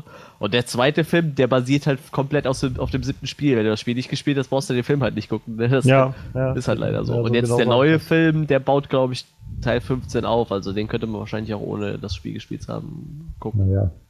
Mal schauen, wie das auch wird, wenn das Spiel erstmal draußen ist, ob das gut ankommt oder. Ja, Square Enix hat auch noch mehr im Feuer. Also wir könnten auch äh, Tomb Raider, Hitman und Deus Ex in einen Topf werfen. Mitten auch Legacy of Kain irgendwo mittendrin. So ein, so ein Soul Reaver mit Wel welches Studio hat, äh, welches Studio, Entwicklerstudio hat Banjo und Kazooie? Äh, äh, Rare, Rare, äh, Microsoft. Scha schade. Die hätte ich gerne da gesehen.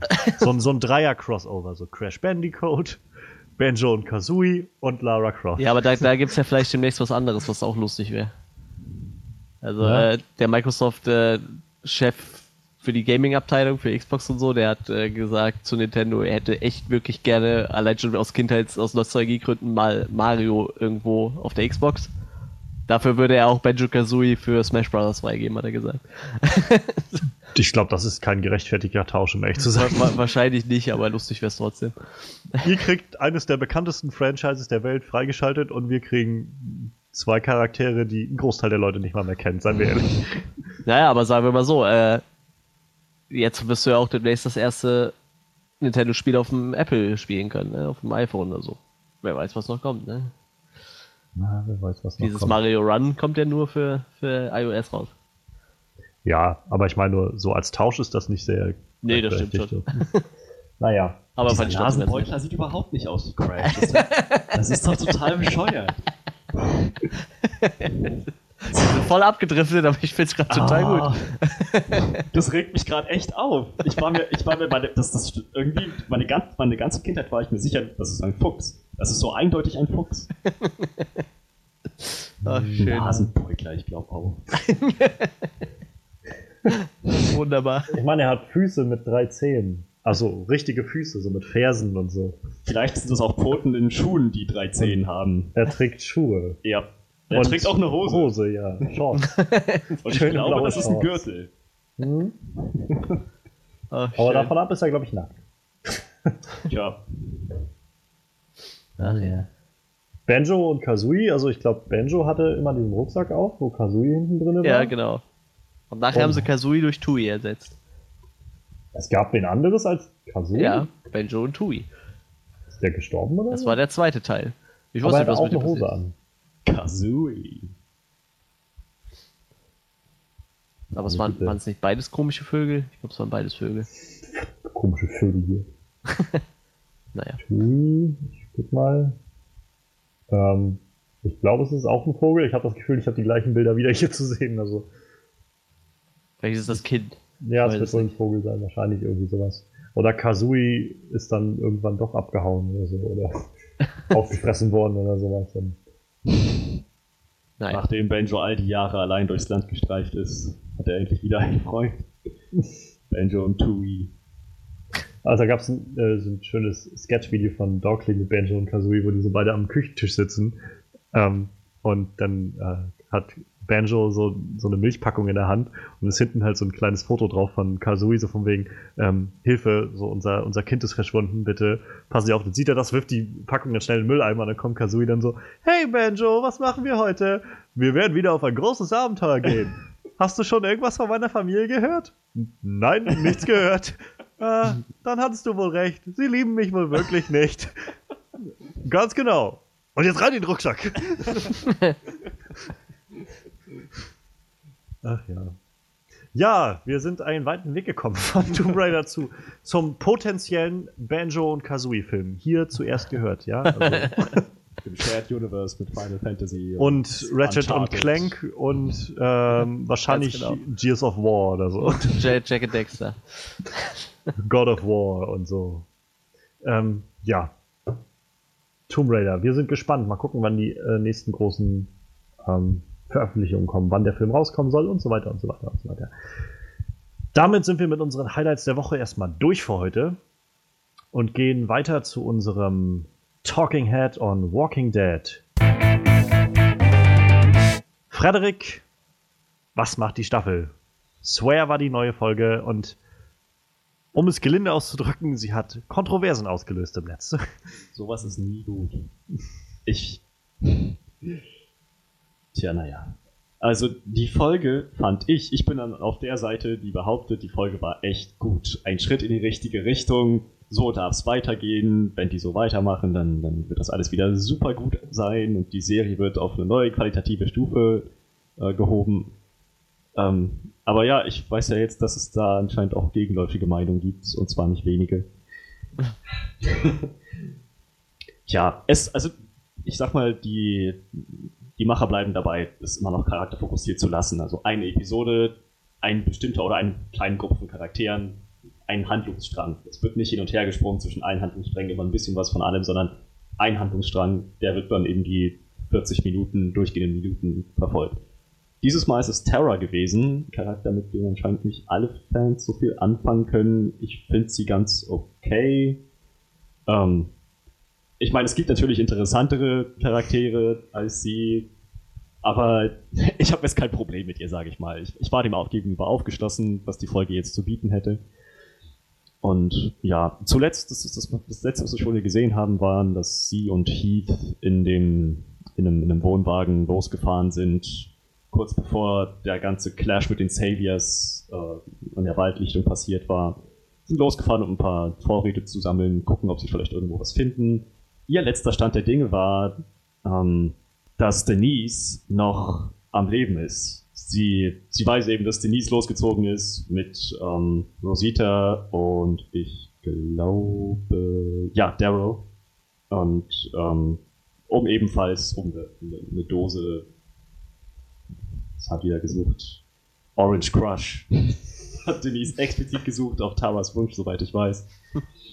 ähm, das war ihr letzter Stand. Und sie, also sie hat nicht mitbekommen, was auf der Waldlichtung passiert ist. Sie hat auch nicht mitbekommen, dass Denise mit einem Pfeil durch den Hinterkopf geschossen wurde und sie mitten im Satz quasi gestorben ist.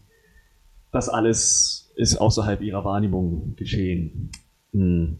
Genau. Jetzt, diese Episode drehte sich eben darum, wie sie sich mit Heath auf den Weg gemacht hat, was so ihr letzter Stand der Dinge war, wie sie getrennt wurden voneinander und wie Terra dann letzten Endes auf eine Gruppe Menschen stößt. Eine unbekannte Gruppe, die sie auch erstmal in ihren eigenen Reihen aufnimmt. Die Situation verkompliziert sich dann aber. Ich fand es sehr, sehr interessant, wie die Story immer mal wieder so eine ganz unerwartete Wendung genommen hat, so Linkskurven. Macht bitte dieses Bild weg, ich kann es nicht mehr sehen. Glenn und Abraham, das tut immer noch weh. Ich wollte nur schauen, wann das mit diesem Final eigentlich ist. Ähm, ja. ähm, Verzeihung. kein Problem. Ich, ähm, genau, also die Story sehr, sehr, sehr, sehr interessant gestaltet. Wie gesagt, mit unerwarteten Wendungen. Man weiß eben nie, es ist sehr unvorhersehbar. Man, jedes Mal, wenn ich das Gefühl hatte, jetzt weiß ich, wie es letzten Endes kommen wird, ging es dann doch nochmal anders weiter. Und äh, das, das ist also ziemlich gut gestaltet worden. Und auch so, ich hatte jetzt wieder so ein leichtes Gefühl von einem Endgame. Das, die Saviors kamen zur Sprache, das war ein Thema. Die sind auch ähm, sagen, sagen wir mal, ein Grund dafür, wie sich die Ereignisse jetzt auch in dieser unbekannten, uns unbekannten Gruppe entwickeln. Jetzt habe ich auch so den Eindruck bekommen davon, dass es, dass die Saviors eben viele andere Gruppen unterdrücken, dass es darauf viele verschiedene Reaktionen gibt und dass es da eben auch viele Möglichkeiten gibt, wie sich diese Gruppen zusammenraufen könnten oder eben auch nicht, wie das alles schieflaufen könnte. Äh, aber jetzt von Folge zu Folge habe ich immer mehr den Eindruck, ähm, dass es dass das das Endgame ist mit den, mit den Saviors. Ich habe jetzt nicht mehr den Eindruck, wie noch vor einer Folge, dass ich das Gefühl habe, Mann, ja, die Saviors sind so ein Zwischenschritt, aber was dann? Ich habe jetzt echt so das Gefühl, jetzt, sie bauen das auf, dass die Saviors so erstmal das, naja, das sein wird, worauf es hinausläuft. Das mhm. Hauptziel und worüber niemand hinwegschaut. So, keiner macht Pläne, die weiter in die Zukunft gehen, als wenn wir die Saviors besiegt haben denke ich mal. Dieses Gefühl habe ich jetzt zumindest ja. vermittelt bekommen. Was aber ganz gut ist. Es wird jetzt wieder ein bisschen zielgerichteter und das, das gibt der Show meiner Meinung nach wieder ein bisschen Aufwind, aber die Zahlen sprechen ja nicht dafür. Also ich habe die Zahlen für dieses letzte Wochenende noch nicht gesehen. Ähm, ich weiß halt nur, dass es seit dem Staffelauftakt vor, naja, was ist es jetzt schon wieder? Sechs Wochen, vier, vier, fünf Wochen oder so? das ist irgendwie ja vier, fünf oder sechs Wochen dürften es jetzt, glaube ich, sein, ähm, dass seitdem die Zuschauerzahlen kontinuierlich zurückgegangen sind. Also ich habe auch hier gerade nochmal die Zahlen offen, also wenn man jetzt von amerikanischen Zuschauern spricht. Staffelfinale waren 17,3, also 0,3 Millionen. Das ist halt viel, aber ich meine, es ist auch der Staffelauftakt, das war schon klar, dass es danach zurückgeht. Ja. Dann darauf die Folge war 12,46. Ich glaube, das war noch so im Schnitt, wie es sonst auch in den vorherigen Staffeln immer war, so vom Abfall Staffelauftakt zum nächsten. Und dann ging es halt weiter runter 11,7, danach die Woche, Woche 11,4, danach die Woche 11, also 11, 11 Millionen. Hm. Jetzt diese Woche ist halt noch nicht drin, was Swear hatte, aber es ist halt, die Tendenz ist momentan eher äh, sinkend. Tja. Und mein Gedanke war eben nur gerade, während du erzählt hast, ähm, wenn, dass die Serie jetzt vielleicht gerade wieder so ein bisschen Aufwind bekommt und so dieses charakterbezogene. Es sind noch also zwei Folgen so, dann ist die, die oder nächste Woche und darauf die Woche ist halt Mid-Season Final. Ja. Und die wird, glaube ich, noch mal, also die wird auch wieder Überlänge haben, wenn ich das richtig gesehen, gesehen habe. Die Frage ist halt nur, meinst du denn, dass, also hast du schon so, so eine Ahnung, worauf es hinläuft oder? Ich habe nicht die geringste Vorstellung. Ich könnte jetzt eine Prognose und Fantheorie loslassen. Ich. Aber ich, oder anders, ähm, hast du denn, hast du das Gefühl, dass man das Ganze, was jetzt passiert ist, bisher in, der Staffel, zu einem guten Punkt bringen kann, wo tatsächlich auch alles, wo man jetzt das Gefühl hatte, vielleicht, das war jetzt ein bisschen langweilig oder das hat sich jetzt ein bisschen sehr hingezogen, so die, also das sind ja, glaube ich, gerade die großen Kritikpunkte, die gegeben werden an diese Staffel.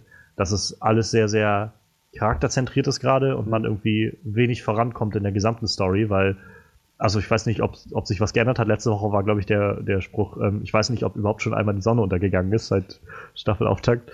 ähm, und das ist so dieses, ich glaube, viele Leute, viele Leute stößt das gerade so ein bisschen vor den Kopf, also könnte ich mir vorstellen, viele der Zuschauer, dass sie halt merken, naja, irgendwie, sie machen zwar was anders, aber sie machen es gerade irgendwie recht, in Anführungszeichen, langweilig, weil so, dann hast du Episoden, die irgendwie 85 Minuten oder 75 Minuten lang sind und es passiert auch nicht mehr als in anderen Folgen und irgendwie auch alles nur so um einen Charakter zentriert und ich möchte eigentlich gerne sehen, wie es mit Rick weitergeht oder so. Und nicht sehen, wie jetzt letzte Woche irgendwie Karl dran war und diese Woche ist Terra dran und vielleicht kriegen wir nächste Woche nochmal eine Folge von äh, Charakter Nummer 13b, der irgendwie in Staffel 5 weggegangen ist und jetzt wiederkommt oder so und wir so seine Story nochmal aufgreifen und weiterspinnen und so. Ich glaube, das ist das Problem, was einige Zuschauer momentan haben mit der Serie. Und mein, meine Frage wäre jetzt halt, könntest du dir vorstellen, dass das, was momentan noch so als Kritikpunkt angesehen wird, noch so gedreht und gewendet wird, dass man sagt, okay, es war halt not notwendig, um halt dieses Mid-Season äh, Mid Final zu landen, was halt dann irgendwie so geil war, dass sich alles andere wieder ausgezahlt hat und auch Sinn gemacht hat oder so. Ich hoffe mal, dass AMC da einen Plan hat. Also,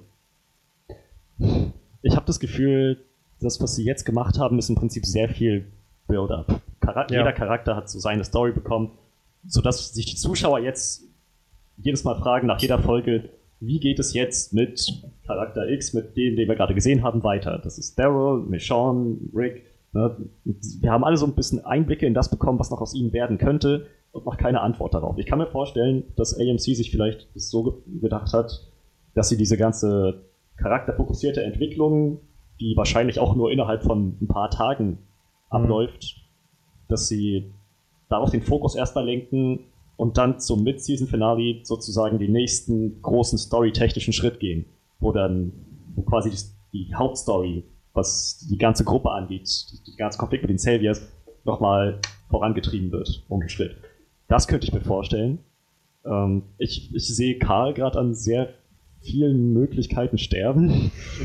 Vielleicht aber auch nicht. Vielleicht wäre das ja auch viel zu früh. Ähm, aber ich, ich, ich hoffe, dass sich das alles letzten Endes auszahlt. Denn wenn nicht, wenn das, wenn das Mid-Season-Finale auch nur ist und der große Twist ist, Daryl hat sich jetzt entschieden, bei den Saviors zu bleiben, dann würde ich auch langsam anfangen, mich zu fragen, ob, ich, ob das meine Zeit wert ist. Und dann kann ich bei, auf jeden Fall Leute verstehen, die dann sagen, naja, Staffelauftakt lohnt sich, Mid-Season Finale lohnt sich, die Folgen dazwischen braucht man nicht gucken, passiert eh nichts.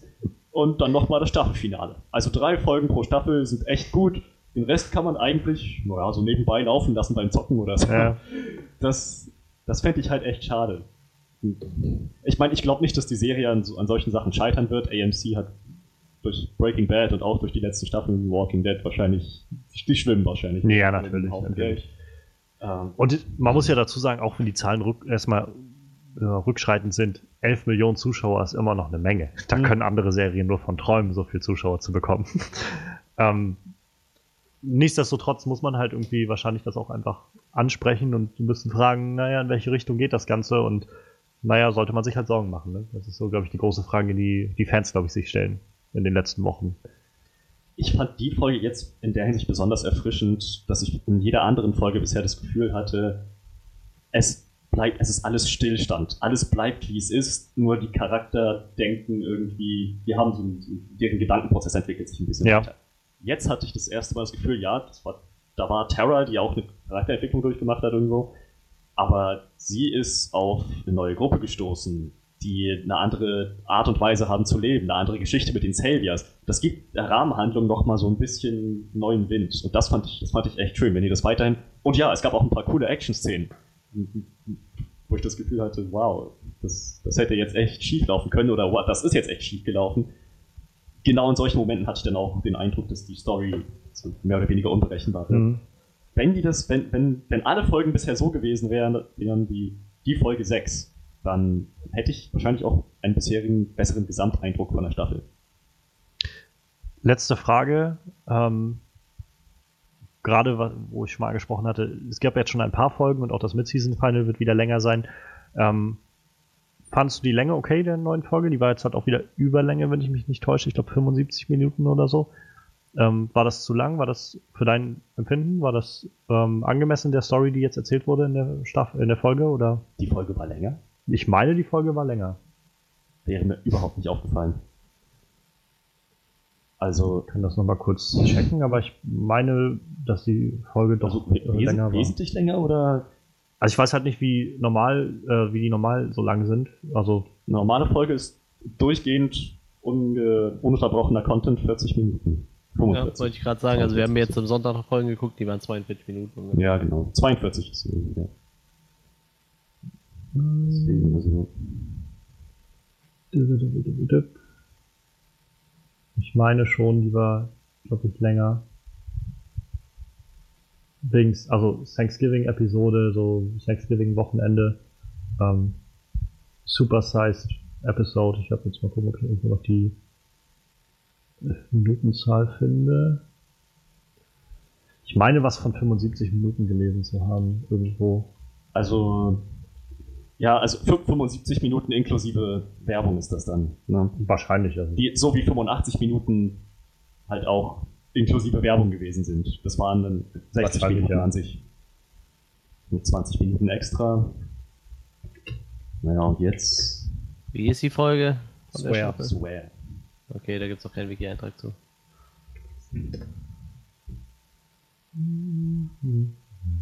Aber äh, in der Zeit, wo Johannes sucht, habe ich eine andere Frage. Kommt, Ja? äh, kommt irgendwann der Punkt, wo äh, Rick und Karl nicht mehr nerven? Ich bin jetzt bei Folge 9 von Staffel 4 und die gehen mir beide so penetrant auf den Sack. Das ist echt der absolute Wahnsinn. Ich Tja. gucke die Serie nur noch, um rauszufinden, wie sehr ein Charakter nerven kann. Das- Wer Boah, geht dir mehr auf die Nerven? Ah, ja, Rick hatte jetzt so ein paar Mental Breakdowns hintereinander weg, so. aber ich Ja. glaube, Karl geht mir trotzdem mehr auf die Nerven. Gut, also Karl kann ich nachvollziehen. Der ist, den finde ich auch ziemlich nervig. Rick aber ist mein absoluter Held. Das ist der Grund, warum ich überhaupt die Show so sehr mag. Er ist auch, soweit ich weiß, ein Fan-Favorite. Also ja, alle lieben Darrow, aber Rick ist gleich auf Platz 2. Also, Okay. ja, ja, ja, da gab's, da gab's schöne Umfragen, die ich mir angeschaut habe. Rick ist ziemlich beliebt und ich kann das nachvollziehen. Ich habe aber auch schon von anderen Leuten gehört, dass, dass er ihnen auf die Nerven geht. Ja, vielleicht, vielleicht ändert sich das noch so. Ich, wie gesagt, ich bin jetzt in Staffel 4. Also der hat mich nicht immer genervt, aber mittlerweile, der jammert ja nur noch rum. Karl, Karl. Gut, Staffel, Staffel 4 ist, was Karl angeht, auch ganz besonders intensiv. Das war auch einer der größten Kritikpunkte. Das, naja, das war halt ein bisschen, bisschen übertrieben, seine, seine. Ja, er ist ziemlich weinerlich, was Karl angeht. Das, das war bisher aber nicht so und das wird auch in Staffel 5 und 6 dann nicht mehr der Fall sein. Also dann, dann bekommt er wieder, er hat schon noch seine psychische Instabilität. Das ist schon Teil seines Charakters, finde ich aber auch irgendwie sehr sympathisch. Ähm, aber er ist nicht mehr der so der, der weinerliche Typ. Er ist dann schon, also das, das Ende von Staffel 6 bis zum Ende von Staffel 6 ist, sagt man, ist so sein Maximum an Badassery. So, darüber hinaus ist er nicht mehr gekommen. Was sagt der Staffel 4 nochmal? Karl, verstehst du das, Karl? Ich weiß nicht mehr, was er sagt, aber es ist so lächerlich. Coral! Horror, ja. Karl! Ich glaube auch in irgendeiner Folge in Staffel 6 kann ich mich erinnern, da, da ist er Karl auf der Treppe begegnet, kam er gerade aus dem Schlafzimmer von, mit Michonne, dann guckt er ihn so groß an und sagte dann, Carl. Dann dachte ich, oh, das, das war jetzt nicht mehr Coral, sondern Carl. Das ist schon richtig. Ein Schritt in die richtige Richtig. Richtung. Eigentlich ziemlich genau so, wie es auch sein sollte. Dass du das ja vielleicht auf die Fans gehört und sagst, okay, ja, dann, dann nehme ich halt diesen Südstaaten-Akzent ein bisschen weniger an dieser Stelle.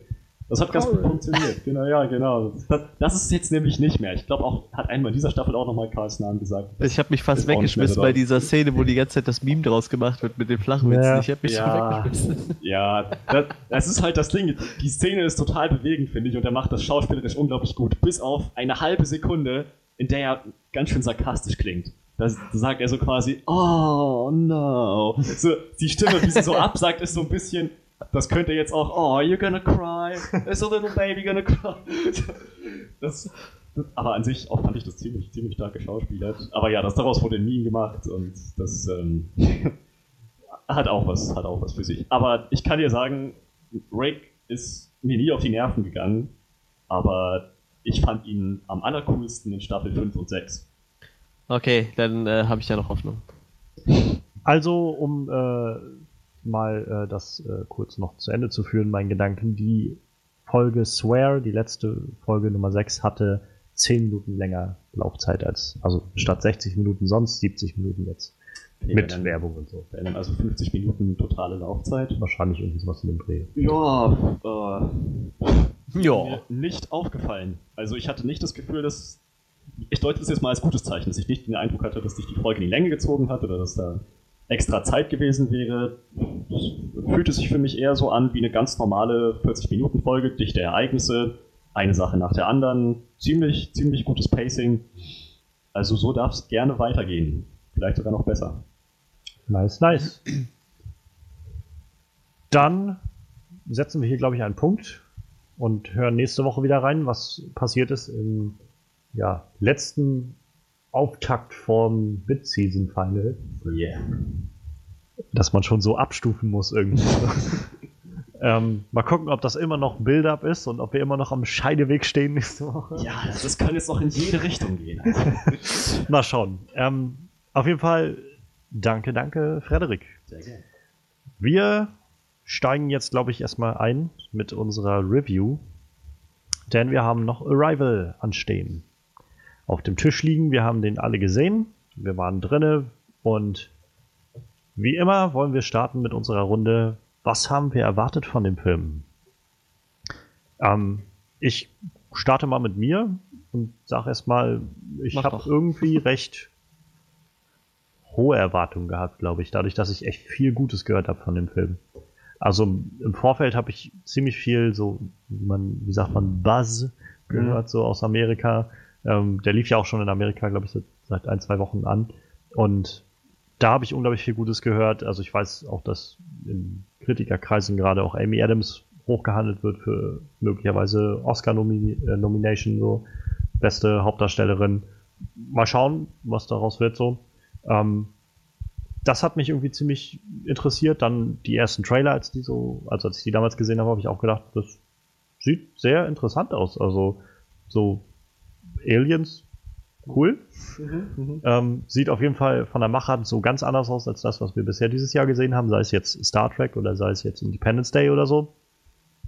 Und gute Schauspieler dabei. Also ich meine, Amy Adams ist eine gute Schauspielerin. Ähm, wollte gerade Hawkeye sagen. Jeremy Renner ist eigentlich auch ein guter Schauspieler. Und ja, ich weiß nicht, ich habe irgendwie so, meine Erwartungen sind halt irgendwie so gestiegen von Mal zu Mal, die ich so einen Trailer gesehen habe, von Mal zu Mal, dass ich immer wieder noch was gehört habe, so von wegen Arrival und dann, gerade nachdem er jetzt draußen war, haben die auch bei Collider irgendwie in jeder möglichen Pause, die sie haben, immer wieder darauf hingewiesen, so, geht in den Film so und der ist so gut und so und ähm, ich wusste aber tatsächlich nur am Rande, worum es eigentlich geht. Also ich wusste so, dass halt Aliens landen und irgendwie First Contact so, aber worauf das alles hinauslaufen würde, wusste ich jetzt nicht. Ich hatte mir schon gedacht, was auch aus dem Trailer durchschimmerte, so diese, diese Ebene von, naja, die, wir versuchen mit denen zu kommunizieren und irgendwann äh, einem Trailer kam, glaube ich, auch dieser, dieser Satz von wegen, ähm, wir sind aber irgendwie ganz viele Oberhäupter, es gibt nicht nur einen Anführer bei den Menschen so. Da habe ich mir schon gedacht, das wird wohl in diese Richtung gehen, dass die Menschen dann, naja, nicht wissen, wie sie damit umgehen sollen und so wahrscheinlich Erstschlag und so und Präventionsschlag und naja, das, das waren so meine groben Gedanken, aber an, davon ab war meine äh, Vorstellung einfach nur echt hoch. So, ich hab gedacht, egal was das wird, es wird mich bestimmt umhauen. Tja, also ich weiß nicht, ich habe andere Erwartungen gehabt. Ich habe auch echt nur Gutes von dem gehört und der Trailer war sehr, sehr spannend. Was ich erwartet habe, war aber eher so ein so ein. Sci-Fi-Drama von globalem Ausmaß. So, so ein bisschen in die Richtung Independence Day. Vielleicht ein bisschen interessanter als Independence Day. so, ich meine, ja, klar, der, der erste Kontakt ähm, ist wichtig. So, das, ich hätte aber gedacht, dass es sich viel mehr um die Geschichte dreht, wie dieser Erstkontakt letzten Endes ausgeht. Dass die Aliens kommen, dass mit denen interagiert wird und dass dann eben die Entscheidung ist, wenn die Menschen richtig mit ihnen umgegangen sind, dann entsteht da irgendwie eine Verhandlungsbasis oder eine gewisse Kommunikation. Wenn die Menschen aber halt dumm sind, wie sie es halt sind, und einfach mal mit Handfeuerwaffen auf die UFOs schießen, dann sagen sich die Aliens vielleicht auch, nö, den Planeten übernehmen wir jetzt. Sie äh, sind es nicht wert. Wir sind hergekommen, um euch das Geheimnis des ewigen Lebens zu geben. Aber ihr habt, ihr habt auf Abbott geschossen. Wir, wir gehen jetzt wieder. Tschüss. genau das hätte ich nämlich nicht, aber ich hätte nie gedacht, dass die gehen. Ich dachte, sie kommen jetzt an und es ist hopp oder top. Entweder wir kommunizieren gut mit denen und sie stellen fest, wir müssen nicht ausgelöscht werden, oder wir verhalten uns halt wie panische Schweineherden und sie entscheiden, ja, die werden wir jetzt auslöschen. So ein bisschen in die Richtung ähm, The Day the Earth Stood Still. Tag an die Mhm. Erde mit Keanu Reeves. So ein bisschen in, in, in die Richtung eher. Nur mit Aliens, die sich nicht als Menschen. Vielleicht. Und, und so. Und so, so ein Kram. Genau, ja. Jetzt bin ich am überlegen, wie hieß der bei äh, der Tag, an dem die Erde st- stillstand. Klaatu hieß der Außerirdische. Hatte, war das nicht noch ein längerer Name? Also Klato, ja, war hatte der nicht noch irgendwie so eine Art Nachnamen oder so? Ähm, ich, ich mach mal weiter. Ich äh, Ähm, ja, genau. Also, das, das so der, mh, der Fokus des Films auf globalen Ereignissen liegt. Und Halt, klar, die, da ist das Team mit ah, der von Amy Adams gespielten Louise, Louise und ihr Team, ja. die eben, sage ich mal, so halt die, die, das Expertenteam, das noch den am ehesten Fortschritt erreichen kann in der Kommunikation mit den Aliens. Aber ich hätte vielleicht auch damit gerechnet, dass egal was ihre Bemühungen da jetzt zustande gebracht haben, der Planet an sich insgesamt war einfach zu blöd und hat sie dann doch in die Scheiße geritten. Oder aber sie schafft es irgendwie tatsächlich, ähm, naja, quasi so nah an die Aliens ranzukommen, kommunikativ, dass sie sagt, ja, ich weiß, die haben eure Raumschiffe in Peking und Australien mit Nuklearwaffen angegriffen, aber die meinen das nicht so. so sowas in die Richtung, dass sie nochmal ein gutes Wort für die Menschheit einlegt. Dass es halt so ein Welt gegen Welt, so ein Rasse gegen Rasse Konflikt wird. Hm, Das habe ich erwartet. Genau. Aber ich habe auch erwartet, dass er gut wird. Ich habe nur Gutes davon von dem Film gehört. Ich glaube, irgendwie in einem, einem Radiosender, der halt auch äh, so, so, so Movie-Reviews hin und wieder raushaut, war das das erste Mal seit Jahren, dass der 5 von 5 Sternen gekriegt hat. Und dachte ich, ja, der wird schon nicht schlecht sein, wenn das, Hm. wenn das. Und wie gesagt, der Trailer hatte mich sehr überzeugt. Also ich hatte auch relativ hohe Erwartungen.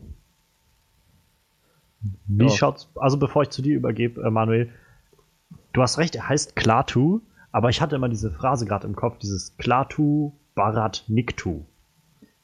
Das ist so eine Phrase, die in dem Film gesagt wird, also im Original auf jeden Fall gesagt wird von 51, Mhm. womit der, glaube ich, aufgehalten wird. Und irgendwo, ich habe die auch irgendwo anders mal gehört, wahrscheinlich bei den Simpsons oder sowas, wo sie das mal zitiert haben oder sowas. Deshalb hatte ich dieses Klatu Barat Niktu im Kopf und da hatte ich damals äh, nachgelesen, dass dieser Satz nämlich aus dem der Tag, an dem die Erde st- stillstand, kam und deshalb habe ich assoziiert und angenommen, dass der Hauptcharakter halt so heißt, also dass das sein kompletter Name ist, aber Mhm. ist er nicht. Sein Name Genau, ist tatsächlich red ich dich raus. Ja. Tja, schau mal. Äh, the more you know. ähm, wir haben heute so viel triviales Wissen dabei. Hammer, oder? Hammer. Ähm, Kann man richtig was lernen. Manuel, was hast du vom Film erwartet und hast du noch mehr triviales Wissen, was du da reinwerfen kannst? Ich, ich habe vom Film tatsächlich genau das erwartet, was ich eigentlich bekommen habe. So, das war ganz interessant. Also ich, Ich habe mir echt gedacht, das, das wird so ein Science-Fiction-Film, der wird eigentlich komplett auf Action verzichten. Was er auch gemacht hat. Selbst die eine Szene, die er die bisschen Action reingebracht hatte, war ja im Endeffekt keine Action, wenn man so will. Ja. Und, äh, und das wirklich dieser Konflikt, wie geht man damit um? Also wie geht die Menschheit einfach damit um, wenn sowas passiert, dass das einfach vollkommen im Vordergrund steht. Ich habe mir auch schon gedacht, da wird mit Sicherheit was? da wird mit Sicherheit irgendwas irgendeiner wird wahrscheinlich noch so denken, so, ja, okay, wir müssen die jetzt platt machen, so, wie es dann, dann nachher auch passiert ist. Und ich habe genau das erwartet. So. Ich habe allerdings noch erwartet, dass man die Aliens vielleicht gar nicht sieht. Da war ich mir nicht so sicher. Also man hat ja doch relativ mhm. viel gesehen. Also dass das noch weniger im Vordergrund steht, so, aber gut, habe mich dann doch gefreut, dass man so gesehen hat, weil ich finde so ein Design immer irgendwie ganz wichtig und ganz interessant. Das war ich genau. Ich habe im Endeffekt das erwartet, was ich nachher bekommen habe. Was ich sehr schön fand eigentlich. Ja, dann äh, lasst uns doch mal schauen, was uns erstmal gut gefallen hat an dem Film. Ähm, ich ich weiß noch nicht, an welcher Seite ich jetzt anfangen soll. es gibt so zwei Enden. Ha, ha, ha. ja, nee, es gibt gerade so zwei Enden, an denen ich irgendwie anfange, also die irgendwie Sinn machen würden anzufangen. Aber ich glaube, ich fange erstmal mit dem mit dem Simplen an. ähm, es ist diese Kategorie, wo ich finde, es fehlt so ein vernünftiges deutsches Wort dafür, Cinematography. Hm. Ich finde, dieser Film war einfach visuell jetzt wunder, wunderschön. Also diese Bildgewalt, die der an vielen Stellen hatte. Also allein diese, und wenn es nur so in Anführungszeichen schlichte Aufnahmen waren, ich wollte gerade sagen, Adams, aber, aber dann auch die auf was, dem ne? Hügel steht, hm. wo irgendwie diese riesen Sch Muschel haben sie sie genannt, nicht Schüssel, ja. diese riesen Muschel in der Luft schwebt und so einfach der Wind geht so durch die Wiesen durch, so ein bisschen Sonnenlicht. Ich habe gedacht, das ist so mit einer der schönsten Aufnahmen, die ich seit langem gesehen habe im Kino.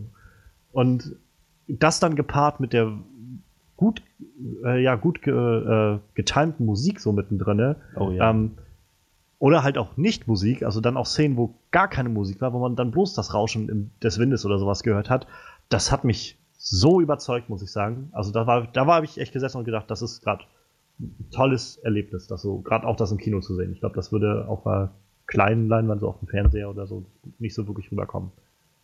Da habe ich so ein bisschen für mich im Kopf so eine kleine Verbindung gezogen zu den äh, Inarito-Filmen, also so Revenant, äh, hm. Birdman. Das waren so Birdman halt vom visuellen auch anspruchsvoll oder anders, aber gerade auch bei Revenant, wo ich gedacht habe, so dieses, das Revenant ist vom Thema und vom, vom, ja, von, von Gestus her auch ganz, ganz anders vom Ton. Aber von der Inszenierung habe ich mich so ein bisschen daran erinnert, gefühlt an dieses, dieses bildgewaltige, ähm, verbunden mit so einem gezielt eingesetzten Soundtrack und auch, naja, also der Film hat sich auch auf Zeit genommen für diese Momente, habe ich das Gefühl gehabt. Ja. Dass man so wirklich einen Moment hatte, um auch einfach dieses Visuelle auf sich wirken zu lassen. Genau. Und ich glaube, das hatte halt auch eine ganz gezielte Funktion da drin in dem Film. Und ich finde auch, um uns halt dieses Gefühl zu geben. Stellweise richtig gegen den aktuellen Trend so. Ich weiß zum Beispiel die Szene, wo sie so das erste Mal mehr oder weniger auf dem Jeep in, die, in dieses Camp fahren und du siehst so im Hintergrund wirklich nur so eine kleine Ecke von dieser Muschel, so ja. im Hintergrund auf der Wiese, total verschwommen. Und du erwartest eigentlich so von jedem Hollywood-Film direkt erst so Close-Up, eine Aufnahme von dieser Muschel, weißt du, so direkt. Nein, die fahren einfach die ganze Zeit weiter. Du siehst nur im Hintergrund, wie sie ab und zu die Muschel anguckt, aber auch totale Gedanken ist und einfach diese Muschel wirklich nur so dekorativ im Hintergrund steht, sage ich mal. Ne? Nur verschwommen, du siehst sie noch nicht mal richtig und sie fährt einfach ganz langsam und du erwartest aber eigentlich, dass dir ja. gleich dieses Bild von dieser Muschel direkt ins Gesicht klatscht. So wie es halt normal aussehen würde. Ja, eben, der, eben, ja, ja eben. Ne? Also ich habe noch ein bisschen was, aber ich gebe auch erstmal gerne äh, ab. Also wenn vielleicht auch noch jemand in diese Kategorie irgendwas stecken möchte, so von inszenatorisch oder so. Von Bildgewalt. Oh, ich, ich, fand die Szene wunderschön, wo sie das erste Mal in die äh, in deren Atmosphäre springen. Ja. Wo, wo so ja. die äh, ich sag mal, der Winkel sich ändert quasi so. so erst stehen sie noch unten, ja genau. Ja. Die auch so dieser kleine Moment, cool. wo sie dann schwebten, weil so die ja. Schwerkraft der Erde und die, äh, des Raumschiffes sich so ausgeglichen haben. Ja, ja. sehr, sehr schön. Total super. Stimmt, das war ein cooler Shot. Ja. Auch als sie, also nur sie alleine quasi in mit Abbott war der tote Costello hm. gesprochen hat, in seiner Welt quasi. Ja. In, ja. Ich frage mich in solchen Momenten immer, ob der menschliche Körper sowas überhaupt aushält. Wenn ich, wenn ich bedenke, dass sich die Schwerkraftorientierung einmal von unten nach frontal versetzt, Ja. sozusagen, ich kann mir echt vorstellen, dass manche Leute dann erstmal ihren Helm vollreiern. Möglich, Aber ja. Oder halt eben auch diese Atmosphäre, die die Heptapoden atmen. Ja. Ach so, warte, das hat, das hat er ja quasi gemacht, oder? Naja, er kam, äh, als sie wieder unten waren. hat Ja, er ja. Ja. aber ich glaube, das war ja dann, also es wurde jetzt nicht genau gesagt, aber für mich kam darüber einfach diese Überwältigung, die du Ja. wahrscheinlich Ja, hast, wenn du sicher, da stehst natürlich. und Ja, ja. diesen Erstkontakt hast und auch dieser, ja. dieser Spruch dann von wegen, bin ich jetzt gefeuert? Sie haben, be- haben, äh, sie haben sich besser gehalten als der letzte, also Ja. Ja, also die Bilder waren sehr effektiv. So jeder, jeder einzelne Shot hat irgendwie ein ganz bestimmtes Ziel gehabt. Auch wie die Aliens eingeführt wurden. ja. Gar nicht so bam gegen die Schwelle Ja, geklatscht. ja. Guck mal, Ja. hier sind wir, wir sind so groß und so gefährlich. Sondern erstmal nur so ein Schatten, so schemenhafte Umrisse. Dann hat man gesehen, das sind ganz schön viele Beine. Hm. Und also das, das wurde echt so mit jeder Sekunde interessanter dazu zu gucken. Und dann nachher auch, als sie ähm, dann auf einmal ihre, aus ihren Beinen noch diese, äh, diese extra Fühler Ja. oder was das waren Ja. rausgeholt haben und da dann noch diese Flüssigkeit oder was das war ausgetreten ist, um halt diese Sprache zu Genau. dazu stellen. Also es war so so was ganz anderes irgendwie, oder? Es ist also, Ja, Genau das, das, das war ja auch wieder diese äh, Szene. Da, mir, mir kam direkt diese Independence Day Szene in den Kopf. Weißt du, du, du hast so eine Glasscheibe ja, genau. und du ja. denkst, gleich passiert was. Und gleich klatscht da irgend so ein Wissenschaftler gegen die Scheibe und redet, weißt du, so wie bei Independence Day. Und nein, das passiert einfach. Du siehst einfach nur ganz langsam, wie die aus dem Schatten kommen und einfach ganz ruhig einfach nur da stehen. Es Total ist- beeindruckend. wie du gerade eben schon meintest, anders ist eigentlich das perfekte Wort. Das Ja. englische Wort für fremdartig ist Alien. Hm. Und genau, genau das haben Ja. wir bekommen. Ich meine, so fremdartig, Ja. wie man sich das nur ansatzweise vorstellen kann. Andere Art zu kommunizieren, ganz andere Atmosphäre, andere Gravitationsbedingungen, andere Größe, anderer Körperbau, äh, andere Wahrnehmung der Welt offensichtlich. So komplett anders als das, was man von Menschen kennt. Die einzige Gemeinsamkeit ist vielleicht noch kohlenstoffbasiertes Ja. Leben. Ne? Aber da hört es dann auch auf. Also, wo du das gerade ansprichst, ich fand auch die Darstellung der Aliens eigentlich sehr interessant. Also auf jeden Fall. nicht so, dass ich gedacht habe, irgendwie, boah, das ist krass fette Alien oder sowas, sondern so, das ist echt eine kreative Art und Weise, mal an sowas ranzugehen. Ja. So. Alien halt, Alien, anders. Genau, genau. Ja, es ist halt sehr oft, dass sie zum Beispiel, dass sie die einfach sehr gerne vermenschlichen zum Beispiel, ne? Aber wer sagt denn, dass so ein Alien, nur weil es eine Lebensform ist, halt auch irgendwie so Arme und Beine haben muss oder mehr oder weniger irgendwas, weißt du? Theoretisch könnte es auch ein erkennbares Gesicht, ne? Ja, zum Nee. Beispiel, zum Beispiel. Und halt auch eine ganz abstrakte Körperform irgendwie. Ja, Oben sah es ja. zwar irgendwie aus wie ein Oberkörper, aber dann hat es da irgendwie sieben nach vorne geneigte Beine irgendwie, was ja auch total weird aussah irgendwie, aber Hm. wie gesagt, war halt mal was anderes, ne? Also sie haben sich, glaube ich, einfach echt so diese Freiräume genommen, um das so ein bisschen auszutesten und sich so ein bisschen da auszubreiten und zu sagen, warum, warum sollen wir immer jetzt wieder so ein Grey Alien darstellen oder sowas? Alles, was man schon mal gesehen hat in Akte X vor 20, 30 Jahren oder so. Ähm, warum, warum nicht mal was anderes machen? So? Und das Ja. gefällt mir echt, muss ich sagen, dass sie das, dass sie diesen Schritt gemacht haben, zu sagen, wir gehen mal was, was anderes.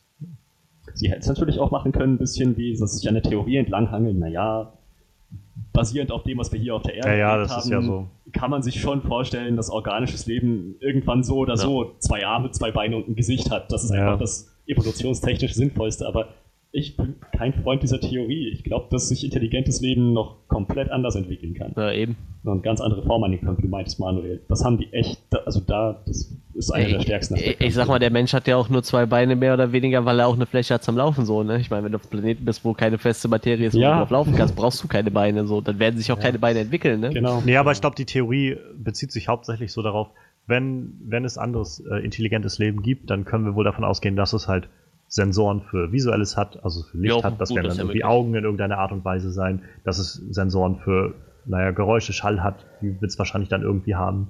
Ähm, so, diese Sachen sind es, glaube ich. Ja. Wie viele Arme und Beine es jetzt hat, das ist, glaube ich, steht so in der Luft. Also das, Also es sind's- gibt ja auch genug Tiere hier auf der Erde, die einfach vier Beine oder weniger oder mehr haben. Also, Ja, genau, aber auch das, auch das Konzept von Augen als Sensor für Licht. Ich meine, es gibt Tiere, deren Haut auf Licht reagiert. Und ich kann mir auch echt vorstellen, Ja, dass bei den. Heptapoden das genau so läuft. Lichtempfindliche Haut. vielleicht leben die gar nicht in Licht. Ja, vielleicht kennen Die haben keine Sonne da. die. Tja, ich meine, es ist schon noch dasselbe Universum. Wir können irgendwie davon ausgehen, dass sie denselben Naturgesetzen unterliegen. so, sie sind garantiert nicht an mehreren Orten gleichzeitig. Das bezweifle ich. Also so. oh. Wir kommen da noch drauf, glaube ich. Ähm, nein, ich, äh, ich weiß, was du meinst natürlich. Also ich glaube, man kann auch davon ausgehen, dass egal auf welchem Planeten sie leben, er wird wohl um irgendeinen Gestirn kreisen Ja. oder mehrere. Ähm, so sie sie äh, unterliegen auch den Gesetzen der Gravitation Ja, ja, und so weiter. Ihre Körper lösen sich nicht spontan auf und äh, setzen sich in Flammen. Das wäre ja mal ein schöner Erstkontakt gewesen. Ich komme da rein, wow, und dann machen sie irgendwie, keine Ahnung, ihre, ihre Kamera an und da ist so ein kleines blinkendes Licht dran oder sowas und die pff, zerfallen zu Staub oder so. Warum waren die da? Und so auf der ganzen Welt fallen einfach mal alle zwölf Muscheln einfach so auf den Boden. Verdammt. Wir hätten wissen müssen, dass das passiert. passiert. Aber allein, also da, um auch vielleicht auf äh, die Darstellung nochmal zu kommen, nicht nur die Darstellung der Aliens, auch die der Raumschiffe fand ich sehr interessant. So dieses, halt nicht, was man sonst kennt, so diese fliegende Untertasse oder irgendwie so ein Hightech-Ding mit aller aller Independence Day wieder, so mit irgendwie großen Greifarmen, was irgendwie dreimal so groß ist wie äh, Europa oder so. Viele sondern Lichter und Fenster. ja, sondern einfach irgendwie, also sowas halt, wo man sagen könnte, das macht ja gar keinen Sinn aus unserer Perspektive und wo man dann aber vielleicht reflektieren sollte, naja, vielleicht wissen wir einfach auch nicht alles so, ne? Vielleicht gibt's halt auch noch Sachen, die jenseits unserer Vorstellungskraft liegen, dass Ja. sie halt, die haben halt irgendeine Art und Weise gefunden, sich fortzubewegen oder die leben halt einfach die Sprache allein, also dass man sagt, ja, die, es sind halt keine Menschen. Also ich meine, wir sind halt auf der Erde alles Menschen, die hier so leben. Ja. Die ganzen Volksstämme. Und egal, wo man, wie weit man jetzt zurückgeht, irgendwann kommt man immer wieder auf den gemeinsamen Nenner und kann sagen, naja, es hat halt irgendwo die, dieselbe Wurzel und daher entspringt das halt auch, dass wir halt, auch wenn unsere Sprachen alle ganz anders aussehen, aber sie basieren doch auf demselben Konzept, dass wir halt einfach mit unserem Hals, mit unserer Kehle irgendeine, irgend- irgendwas rausholen da. Und jetzt einfach zu sagen, naja, warum nicht einfach mal was völlig anderes so? Das, wie gesagt, einfach erfrischend anders. So. Mhm, Ganz genau. Wie sieht's bei dir aus, Manuel? Hast du noch was äh, Schickes, was dir noch so gefallen hat an dem Film? Wir reden, sind wir immer bei dem Optikthema oder Ja, du, allgemein? kannst, du kannst alles reinschmeißen, was du willst. Also, wenn du noch was hast zur Optik oder generell zum, zur Inszenierung, dann aber auch sonst schmeiß rein, was dir gefällt. Also. Ich bin gerade am überlegen. Eigentlich müsste ich jetzt eher überlegen, was mir nicht gefallen hat. Das wird wahrscheinlich nachher schwerer. Ähm, ja, ich, ich mochte das Cast sehr gerne. Ich mag äh, Forrest Whitaker sehr gerne. Den sehe ich Ja, immer ziemlich habe ich gerne. mal auch vergessen zu erwähnen, aber stimmt ja, Forrest Whitaker. Bi- bisschen befremdlich war es, Jeremy Renner so als äh, komischen Wissenschaftsnerd zu sehen, irgendwie, wenn man ihn nur als Hawkeye kennt. War, war, war ein bisschen komisch, aber hat mir auch gut gefallen. Wie gesagt, ein bisschen gewöhnungsbedürftig. Ich kenne ihn halt nur aus Actionfilmen irgendwie. Ne? Lois Lane und Hawkeye sitzen auf dem Bar. Das ist dann das, was Superman am Ende aus seinem Grab eigentlich holt. Ja, äh, Lois Lane hat, äh, nennen wir sie jetzt nur noch Lois Lane. Lois Lane hat äh, ordentlich abgeliefert. Der Amy Ja. Adams hat äh, echt einen super Job gemacht. Also ich finde das, das Cast allgemein ziemlich cool.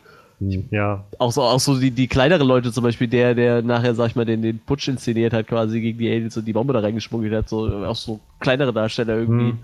Fand ich furchtbar, der sympathisch nicht. So, wenn ich jetzt sage, der war sympathisch, der hat eine Bombe da reingeschmuggelt. Aber, weißt du, es kam Sehr halt überzeugend. rüber, ja, überzeugend, genau. Es kam halt irgendwie was rüber. Auch, auch der, der den, der den General gespielt hat, der wirkt halt schon echt so wie so ein typischer chinesischer General, ich weiß nicht.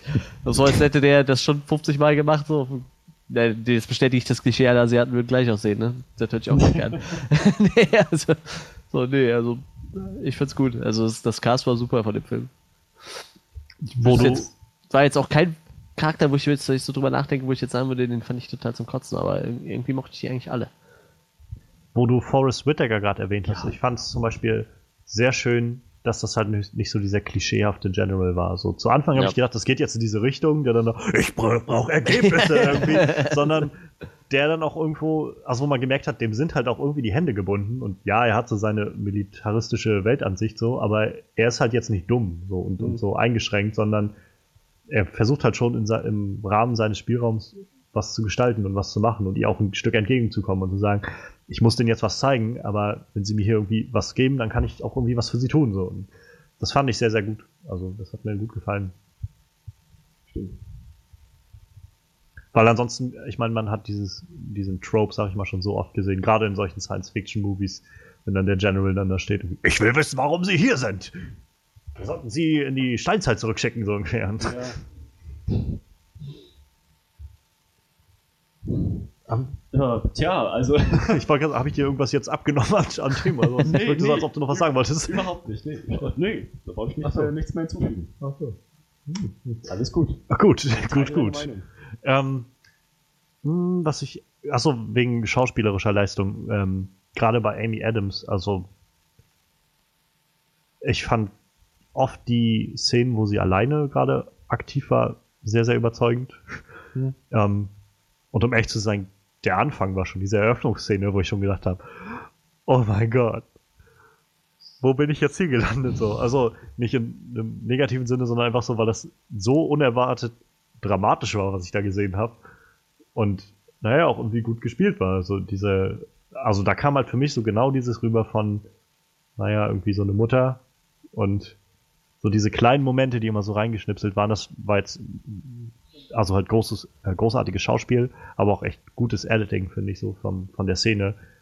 Diese, dieser Cut von, von dem Moment, wie sie das kleine Baby im Arm hält und das halt offensichtlich gerade geboren wurde und dann so diese Cuts immer, wie dann das Kind erwachsen wird, wie sie dann mit dem Kind draußen spielt und so und äh, sie dann da der Sheriff ist oder sowas, auch wenn das halt so ein bisschen ja, sowas wie Eltern halt sind mit ihren Kindern so und dann halt irgendwann so diese Cuts, als das Mädchen dann, naja, Jugendliche war und dann nachher gestorben ist, so, das waren so, habe ich echt so gedacht, oh Gott, das ist so gerade scheiße dramatisch irgendwie. Damit habe ich jetzt gerade echt überhaupt nicht gerechnet.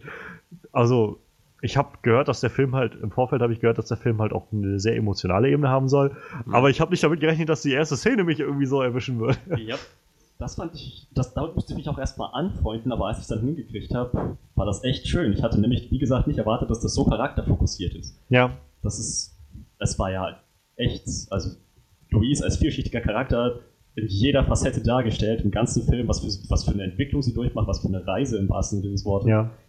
Das habe ich nicht kommen sehen und das hat mich auch echt, echt mitgenommen. Dachte, ja, die wow, War ich eigentlich der Einzige, der die ganze Zeit dachte, es wären äh, Rückblenden? So am Anfang habe ich immer gedacht, ja, ja. Rückblenden ja, ja. die ganze Zeit. Ja, am ne? Anfang dachte ich auch, das sind Rückblenden. Ich sie das hat ihre Tochter verloren und jetzt, jetzt führt sie ihre kleine traurige Existenz als Dozentin an der Uni ja, weiter. Ganz genau. Ja, Habe ich halt auch gedacht. Ich hatte auch tatsächlich auch gedacht, ähm, halt so bis kurz bevor dieser, dieser Twist letztendlich so kam, habe ich halt auch noch irgendwie gedacht, mich so ein bisschen gewundert immer so, warum, also wenn sie da so ihre kleinen Anfälle hat oder sowas, warum sagt sie dann nicht irgendwie, also warum hat sie nicht irgendwem erzählt so oder wenigstens Jeremy Renner da erzählt, ja, weißt du, meine Tochter ist gestorben und ja, sowas, keine ja, Ahnung, ich muss das, das irgendwie alles noch ein bisschen verarbeiten oder so und hat sie ja nie gemacht. Es war bloß diese eine Szene, wo sie dann irgendwie meinte, irgendwas mit ihrem Mann oder sowas, was verheiratet oder sowas, hat er dann, glaube ich, gefragt mhm. gehabt. Ähm, mein Mann hatte recht, hat sie gesagt. Genau, sowas, ja. Und dann nachher kam halt dann so kurz vorm Schluss dann ja dieser Twist, dass man so ein bisschen mitgekriegt hat, was da passiert ist. Und das war dann, wo ich gedacht habe, okay, ja. Also, wir haben ja dann auch nach dem Kino noch lange irgendwie darüber geredet, über dieses Ende und mhm. diese zweite Ebene, die jetzt sich dann noch so reinzieht, neben dem First Contact und so gab es ja dann letztendlich noch so einen Zeitreiseplot, der damit reinkam. Ähm, haben auch lange drüber geredet gehabt, darüber und ich glaube, so zu einem wirklichen Ergebnis kann man dann nie kommen. Aber das, das hat halt dem Ganzen nochmal so eine ganz andere Richtung gegeben, hatte ich so das Gefühl. Also als das, als dann dieser Twist kam, hatte ich so das Gefühl von, wow. Also mal ganz davon ab, was wir von dem Twist halten, so fand ich, was das für den Charakter von Luis gemacht hat, fand ich das sehr, sehr krass, so, weil ich mir immer die ganze Zeit vorgestellt habe, wie das wohl ist, wenn du halt nicht das als Flashbacks hast, sondern immer die Vorstellung hast von, das ist irgendwie alles noch am Kommen oder wie auch immer so. Das ist, das stimmt, das war ein ziemlich, ziemlich dramatischer Twist. Halt, wie sie da mit ihrer Tochter nachher stand und mit ihr geredet hat. Und das war der Moment, wo man dann ja schon wusste, irgendwie, okay, sie weiß, was mit dem Kind passiert. Sie weiß, ja, dass ihre ja, Tochter ja. halt sterben wird. Und dass sie nicht sehr alt wird und so. Und ähm, deshalb war das auch ziemlich emotional so dargestellt. Der, der Schreiber des deutschen Wiki-Artikels ist übrigens auch drauf äh, reingefallen.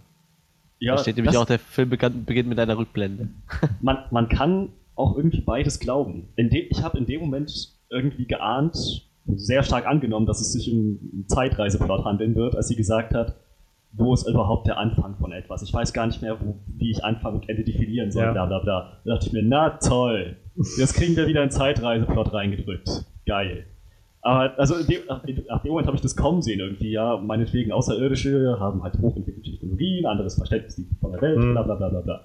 Ja, aber trotzdem habe ich gedacht, das sind Rückblenden. Ich habe dann gedacht, dass ich gesehen habe, ihre Tochter ist halt gestorben an Krebs, Ja. dann ne, dachte ich, jetzt werden die Außerirdischen hier, wenn, wenn meine Theorie mit dem Zeitreiseplot stimmt, dann geben sie ihr das Werkzeug, mit dem sie die Zeit aufmachen kann. Dann Ja. reist sie zurück und dann kann sie ihre Tochter davor retten, an Krebs zu sterben. Waffe benutzen. Genau. So, sowas habe ich erwartet, aber ich bin halt auch drauf reingefahren. Ich dachte am Anfang, das sind ziemlich eindeutig Rückblenden. Aber naja, ziemlich, ziemlich gut gemacht. Ja, äh, bevor wir gleich nochmal auf den großen Zeitreiseplot so zu sprechen kommen, habe ich noch was, was mir gut gefallen hat, was noch so in diese inszenatorische Richtung geht. Und zwar fand ich die Kameraführung manchmal sehr, sehr geil. Also gerade in diesen Momenten, als sie in diesem Militärlager ankam, war es so, dass sie für, für eine Szene lang oder so die Kamera so quasi immer direkt hinter ihr war und so mit ihr zusammen durch die, durch die Räume gegangen ist und so. Und das hat bei mir so dieses Gefühl erzeugt von, mh, ich fühle mich gerade so ein bisschen überlastet mit den, so alles überall. Und ich glaube, das war halt genau das, was irgendwie Luis in der Situation auch durchgemacht haben musste. Dieses, Ja. du kommst da an, bist irgendwie völlig konfrontiert mit irgendwie, hier ist, du sollst jetzt da irgendwas übersetzen und, und mit Aliens oder sowas und überall stehen Leute und der General und dann gehen sie bitte jetzt hier lang und jetzt gibt es irgendeine Impfung und so. Und Ja. so, das war so völlig eins nach dem anderen. So, so, ich meine, der Film hatte an sich ein ziemlich langsames Pacing, aber das waren so diese Momente, die so dieses, ja, die das so aufgerüttelt haben, wo man so das Gefühl hatte von, wow, ich bin gerade so ein bisschen, hier passiert gerade so viel und das war halt so gut, also für mich vom, vom Empfinden her so schön auf den Punkt gebracht, was halt der Charakter gerade auch erlebt. Es war fast schon surreal manchmal, wie, man, wie das halt Ja. so wenn man überlastet ist in Ja. solchen Situationen. Und in dem Zusammenhang, was ich auch unbedingt noch erwähnen muss, was ich ziemlich, ziemlich gut dargestellt, ähm, dargestellt fand, ja, war naja, ihre psychische Situation. Hm. Es ist ja dann letzten Endes so, je mehr sie diese fremdartige Sprache versteht, desto mehr ändert sich auch ihre, ihre Wahrnehmung der Welt und so der Dimension. Und naja, dass das kein leichter Prozess ist, kann ich mir vorstellen. dass das für einen menschlichen Verstand nicht einfach ist, ist Ja. schon denkbar. Und dementsprechend fand ich es auch dann ziemlich krass. Es hat auch wieder eine Wendung genommen, die ich nicht habe kommen sehen, als sie dann angefangen hat, eben diese erst noch Träume, dann mehr oder weniger unkontrollierbaren Flashbacks und dann auch teilweise Halluzinationen zu kriegen. Als sie Ja. den Heptapoden da Ja, sich in ja. dem Zimmer plötzlich hat stehen sehen, als, als wie, wie hieß der von Jeremy Renner gespielte Typ? Ich bin auch gerade am überlegen. Er hat, er hat sie dann jedenfalls gefragt, wie schlafen sie? Haben sie Ah, Ian. Ian Donnelly. Ian, genau. Dann meinte sie, da hat sie noch einmal nach rechts geguckt, hat dann so, so Ja. diesen Heptapoden halluziniert, guckt ihn wieder an. Keine Albträume, ich schlaf sehr gut. So, so nach dem Motto. Was sie genau gesagt hat, weiß ich nicht mehr. Aber dann dachte ich, wow, sie verliert gerade echt irgendwie den Verstand. Das ist auch wieder so ein Element, das ich niemals in dem Film erwartet hätte. Und vor allem in dem Moment, gerade durch, die, durch diese Aufziehung mit dem Anfang, habe ich halt gedacht, so, weil ich ja dachte, das sind Flashbacks und so, dass sie halt irgendwie den Tod ihrer Tochter nicht verarbeiten kann und irgendwie dann mit dieser ganzen Situation so, auch, ich dachte auch, sie hätte da zugesagt, weil sie halt irgendwie für sich sowieso kein, kein Land mehr gesehen hätte mit irgendwas, weil es hatte so keinen Sinn mehr. Wir haben ja gesehen, wie sie alleine da in ihrem Haus saß und so. Ja. Gedacht, irgendwie, wahrscheinlich war das hier früher voll mit Leben und sie fühlt sich ständig daran erinnert, dass ihre Tochter tot Genau. ist und so. Und für sie ist es einfach nur so, ja, was soll's, ist sowieso alles egal. Jetzt gehe ich da hin und rede mit Aliens oder sowas. Und dass das halt irgendwie alles zu viel wird für sie und sie halt deshalb so ein bisschen den Verstand da verliert. Und Das sollten wir wahrscheinlich auch denken. So Ja. Genau, das, genau darauf wurden wir hingeführt. auf jeden Fall. Insofern kann ich halt nur sagen, war das halt mal wieder so ein Twist, den man halt, also den ich und den wir irgendwie alle nicht so wirklich vorhergesehen haben, wie er dann jetzt kam. Ob das jetzt so in sich viel Sinn macht, weiß ich nicht. Das, ja, ich bin immer noch, also für mich immer auch noch zu keinem wirklichen Ergebnis gekommen. Aber ähm, davon ab fand ich halt, der Twist kam so, dass er mich überrascht und auch wenigstens irgendwie zufriedengestellt hat mit dem, was, also was das für den Charakter bedeutet und dass es halt in sich einfach schlüssig war für den Charakter. Das hat mir halt gut gefallen. Für den Charakter schließe ich mich an, war es schlüssig. Bleiben wir erstmal da. Dann, ja, ich glaube, wir kommen nicht mehr drum rum und die Zeit läuft uns auch so ein bisschen davon. Deshalb, ähm, ich spreche es jetzt einfach mal an. Der Elefant im Raum. Die, die, wir haben Zeitreisen in dem Film und wir haben uns schon öfters darüber unterhalten, wie schwierig das ist mit Zeitreisen. Ähm, Wie viel man da falsch machen kann. ja, also wie schwierig es ist, halt sowas authentisch rüberzubringen.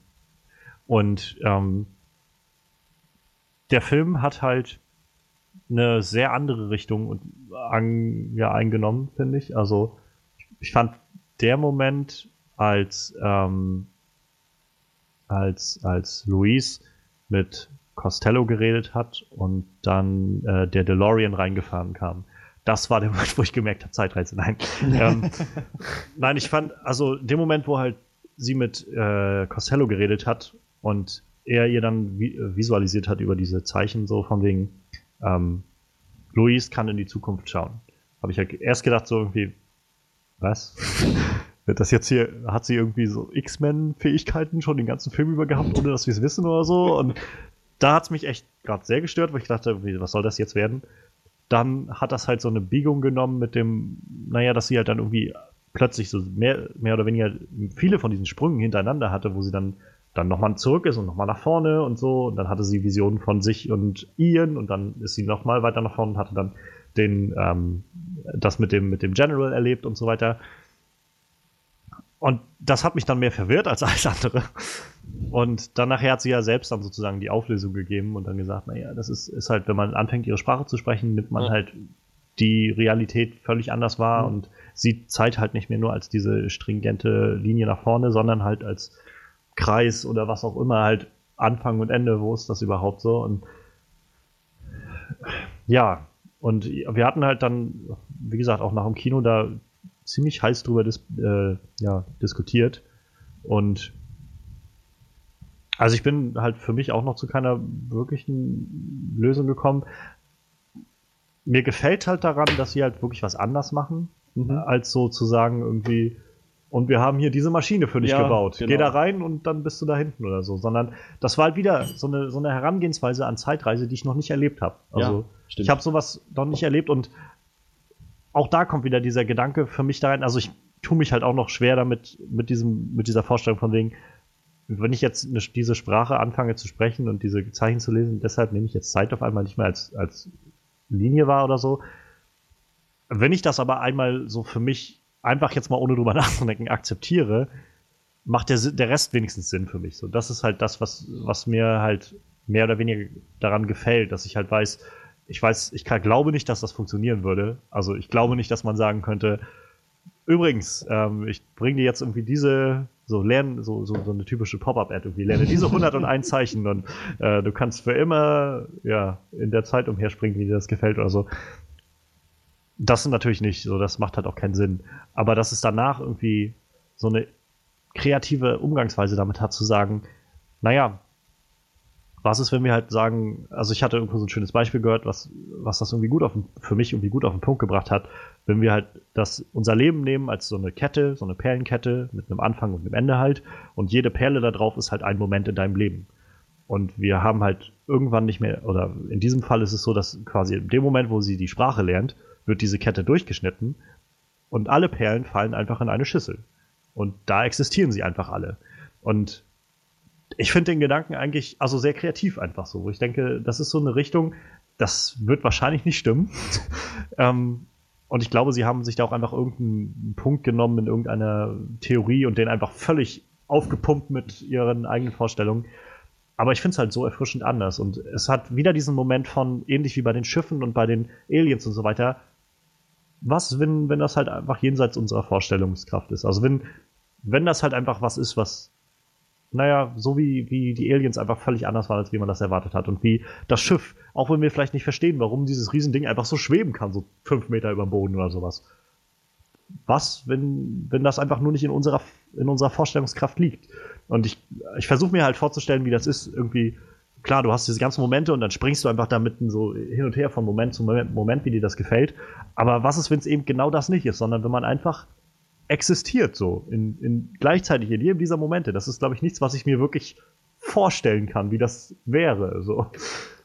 Es ist finde- einfach. Ich finde euren Ansatz so eine- total interessant irgendwie. weiß ich nicht. Also für mich ist es einfach so ein, es sprengt halt so ein bisschen meine Vorstellungskraft. Glaube ich, das ist es, was ich, was ich damit sagen will, weil das so, es geht halt in so eine Vierdimensionalität, die irgendwie jenseits dessen ist, was ich, worüber ich mir bisher Gedanken gemacht habe und jenseits dessen, was ich glaube, was sich wirklich erklären lässt. was, total wie gesagt, soll nicht heißen, dass es irgendwie richtig ist oder so. Ich finde einfach nur, es ist irgendwie eine interessante Herangehensweise. Für mich ist das nicht mal Zeitreise, was sie macht. Das hat für mich mit Zeitreise überhaupt nichts zu tun, was sie da macht eigentlich. Weil eigentlich sieht sie die Zukunft, aber es wird ja nicht klar, ob sie da auch irgendwas dran verändern kann in der Zukunft, weil sie macht ja nichts. Sie ist ja nur Zuschauer, mehr oder weniger. Das hat für mich mit Zeitreise ist für mich so, ich reise in die Zeit und kann da effektiv dran teilnehmen und irgendwas tun, aber im Endeffekt sieht sie ja nur ihre Zukunft. Ne? Deshalb, ich, ich habe das im ganzen Film gar nicht als Zeitreise wahrgenommen irgendwie. Also für mich war es keine Zeitreise, für mich war das nur so ein, ich kann halt meine eigene Zukunft vorhersehen, mehr oder weniger. Mehr Ja, war das es- für mich gar nicht. Es ist weniger Reise als eher Existenz, Wahrnehmung, so. Existenz, genau. Überall. Zeit, Wahrnehmung. Zeit. Allumfassende Wahrnehmung. Ja. Ja, deshalb, also wie gesagt, für mich das, ich weiß ja auch nicht, ob sie in die Vergangenheit gucken kann oder wirklich nur die Zukunft sieht oder ob sie jetzt wirklich so alle ihre Erinnerungen, die sie in ihrem Ach, Leben sammeln wird, sehen kann halt. Genau ne? das meine ich, aber ich finde, es ist echt schwer, das zu umschreiben, was da passiert. So. Also ich würde es halt, so wie ich es jetzt verstanden habe, würde ich wahrscheinlich versuchen, es zu umschreiben als ein, sie existiert halt danach, also nachdem sie diese Sprache gelernt hat, eigentlich nur noch als ein multidimensionales Wesen, Also ein Bewusstsein. ja. was halt, ja, was halt quasi so dieses gesamte Bewusstsein jedes einzelnen Moments, das es gelebt hat, gleichzeitig erlebt. Und deshalb auch das gesamte Bewusstsein halt auch in jedem Moment, dem sie lebt, hat sie halt auch dieses Bewusstsein. Und Ja, erlebt oder halt So. wenigstens kennt, ne? ja, aber damit kommt natürlich die äh, überein, dass es halt, dass sich nichts ändern lässt. Also es ist halt alles vorher gegeben. Sie kann halt nichts weiter dran ändern. Die ist halt einfach da. Und dann stellt sich für mich die Frage, was, wenn sie keinen Bock mehr darauf hat, wenn sie sterben will? Was macht sie dann? Das ist eine gute Frage. Da, das, das, das, ist, das ist eine Sache, die, wo ich dir recht geben würde, dass ich sage, das können wir uns nicht vorstellen.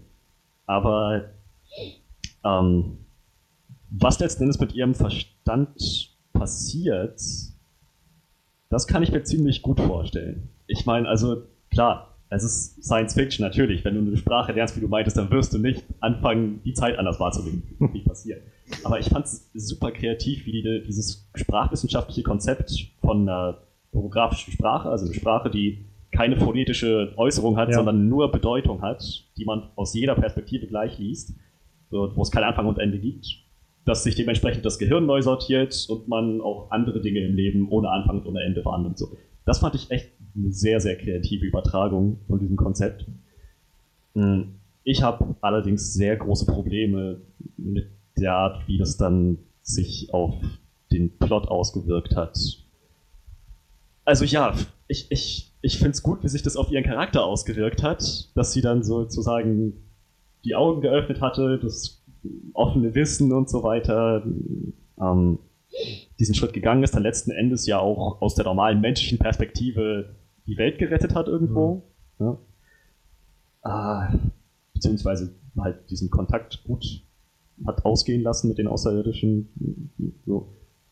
Das fand ich schön, allerdings mh, sind für mich da eine Menge Logiklücken entstanden im Plot.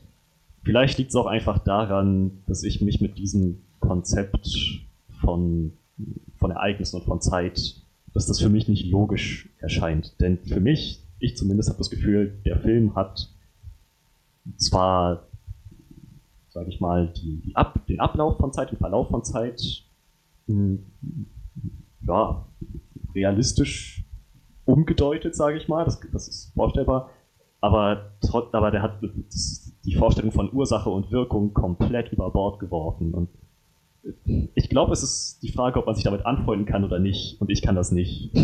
Deswegen macht der Film für mich keinen storytechnischen Sinn. Die Auflösung des Twists macht für mich keinen storytechnischen Sinn. Ich verstehe, wie sich das auf ihren Charakter auswirkt und das ist auch, das ist auch echt gut, wie sich das alles so dramatisch letzten Endes äh, entwickelt. Aber wenn ich da logisch rangehe, auch wenn ich jetzt ein Arsch bin, ist, ich, für mich ist das komplett sinnlos. Ich kann das nachvollziehen, was du sagst. Also ich meine, das ist halt auch tatsächlich, warum ich mich auch immer noch damit schwer tue. Also ich meine, die Sache, also ich, ich lasse mich halt auf den Gedanken ein, dass ich halt, dass sie halt Zeit anders wahrnimmt und das halt auch, naja, also ich finde den Gedanken irgendwie ganz nett zu sagen, dadurch, dass man halt, dass halt alles nur noch existiert, so in einem Teil, und dass man halt nicht mehr denkt von Anfang und Ende und so und bla, dass es dann halt auch Ursache und Wirkung nicht mehr gibt, so dass die ganzen Perlen sozusagen, die einzelnen Momente halt nicht mehr miteinander verknüpft sind, sondern jedes für sich existiert. Das kann ich halt akzeptieren, irgendwie. Aber ich denke halt, also ich denke halt, für mich ist es, glaube ich, weniger, dass es keinen Sinn macht, als vielmehr, dass ich es halt, ich weiß nicht, ich finde es ein bisschen faul irgendwie so. Weil ich halt das Gefühl habe von, okay, das ist halt, ja, dann lassen wir sie jetzt einfach was erleben, was. Also es ist so ein bisschen Deus Ex-mäßig, finde ich. So, dieses, sie kriegt sofort alle Antworten reingeliefert und damit ist das Problem behoben, so, weil, also, es gab jetzt ja nicht wirklich ein. Naja, sie hat halt die Sprache gelernt, aber das war auch nur, also, das war nicht das Ziel sozusagen, um, um das äh, alles zu verhindern oder so, sondern sie hat die Sprache gelernt und zufällig hat sie dadurch halt dann ihre, ihr Bewusstsein verändert mhm. und dadurch halt dann, naja, irgendwie diese andere Wahrnehmung der Welt bekommen und dadurch dann einfach so alle Antworten auf dem Silbertablett serviert bekommen.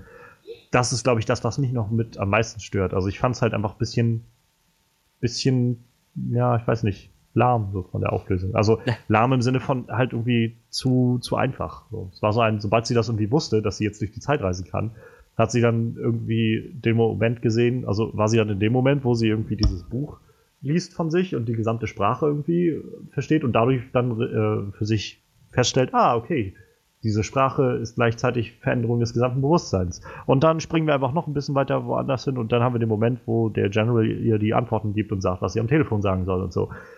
Das ist so. Das war die Szene, die ich am merkwürdigsten fand. Auch wenn es Sinn macht, also wenn ich mich darauf einlasse und es macht Sinn, selbst dann ist es halt irgendwie einfach, einfach nur ja, faul. So. Also, also es ist halt kein, es steckt keine Arbeit dahinter, meine ich so. Das ist das, um da an dieses Ergebnis mhm. zu kommen. Das war einfach mein Problem, glaube ich. Das ist, glaube ich, das, warum ich mich immer noch damit so ein bisschen schwer tue. Also neben noch so ein, zwei anderen Dingen, aber das ist so, was diesen Zeitreiseplot jedenfalls angeht. Oder dieses vierdimensionale Bewusstsein. Da hapert es gerade. Also da hapert es bei mir immer so ein bisschen, weil selbst wenn ich mich darauf einlasse und sage, es, es könnte alles, sagen wir, es könnte so sein und ihr Bewusstsein verändert sich wirklich so alles und bla bla, dann ist es halt irgendwie einfach trotzdem einfach ein bisschen langweilig. So, von der, von der Erzählung her. Ja, vom, einfach von der, von der Auflösung des Twists. Ja. So, das ist so ein bisschen wie, ich weiß nicht, keine Ahnung, als ob, ähm, als ob Lara Croft halt dann da ähm, rennt los, um da irgendwie äh, das geheime Artefakt zu finden von, von Ra oder weiß ich was und findet dann irgendwie eine Kammer vorher ein Handy und kann dann damit mit Gott telefonieren und er sagt halt, jopp, übrigens, ähm, äh, ich weiß, was du, was du sagen, was du machen willst. Äh, geh am besten rein und einfach links und da ist ein Schalter und dann äh, wird sich die ganze Sache auflösen. So. Wie gesagt, ich hatte einfach so ein ganz starkes Deus Ex Machina Gefühl an der Stelle und das habe ich so ein bisschen, ja, weiß ich nicht, so ein bisschen mh, hm, enttäuscht, glaube ich, ist das richtige Wort. Hm. Das Einzige, was ich halt merkwürdig fand, also ich habe mich irgendwann äh, damit abgefunden, dass sie so ihre eigene Zukunft sehen kann. Aber der, der, General, der kam doch im Leben nicht auf sie zu und hat dann gesagt so, ach hier übrigens, weißt du noch, wie du meine Nummer angerufen hast? Hier die. Und äh, als du mir genau das und das und das gesagt hast, da dachte ich so, ja, das macht doch überhaupt keinen Sinn. Nee, also kommt der, der ja. kommt dann nicht auf die zu und zeigt dir nochmal die Telefonnummer, von der er eigentlich wissen müsste, dass sie sie eh kennt. Mhm. Und erzählt dir dann nochmal genau das. Was das ist halt genau das, glaube ich. Paradoxan. Das ist genau ja. das. Und wo sie halt, glaube ich, einfach sich so ein bisschen diesen Cop-Out gemacht haben, zu sagen, dadurch, dass wir halt Zeit jetzt völlig anders erklären, gibt es halt diese Paradoxa nicht mehr. Es ist halt einfach alles gegeben, es ist alles festgesetzt und so. Das war, glaube ich, deren, deren Erklärungsweise dahinter. Ja, das hätten sie ja machen können, aber dann doch irgendwie anders irgendwie, ne? dass du einfach sagst, ja, okay, dann steht, dann hat sie die Nummer vielleicht in ihrem eigenen Handy eingespeichert, aber der, der General kommt dann nicht auf sie zu, hält ihr so sein eigenes privates Handy unter die Nase, damit sie die Nummer nochmal lesen kann. Das, das ist überhaupt halt, keinen Sinn, so irgendwie. Das ist, das ist halt das Ding. Ich glaube, wir kommen hier gerade auf so einen so einen, so einen Konsens. Ähm, für mich ist das Problem nicht, sage ich mal, die, dass, dass es irgendwie ein fauler Plot-Twist ist, so wie du es beschrieben hast. Für mich liegt die Faulheit darin, das auf die Weise erklären zu wollen. Wir unterstellen ja jetzt quasi den Machern, dass sie uns das so erklären wollten, dass sie einfach sagen, ja, auf den ersten Blick gibt es da Paradoxa, aber eure kümmerlichen menschlichen Gehirne können das einfach nicht kapieren. Nee, also ich, ich glaube nicht, dass sie das so meine ich, ich, ich glaube eher, dass sie halt selbst das als, naja, ich glaube auch so, dass viele Leute das sehr, sehr kreativ finden. Und ich finde es ja auch irgendwie kreativ.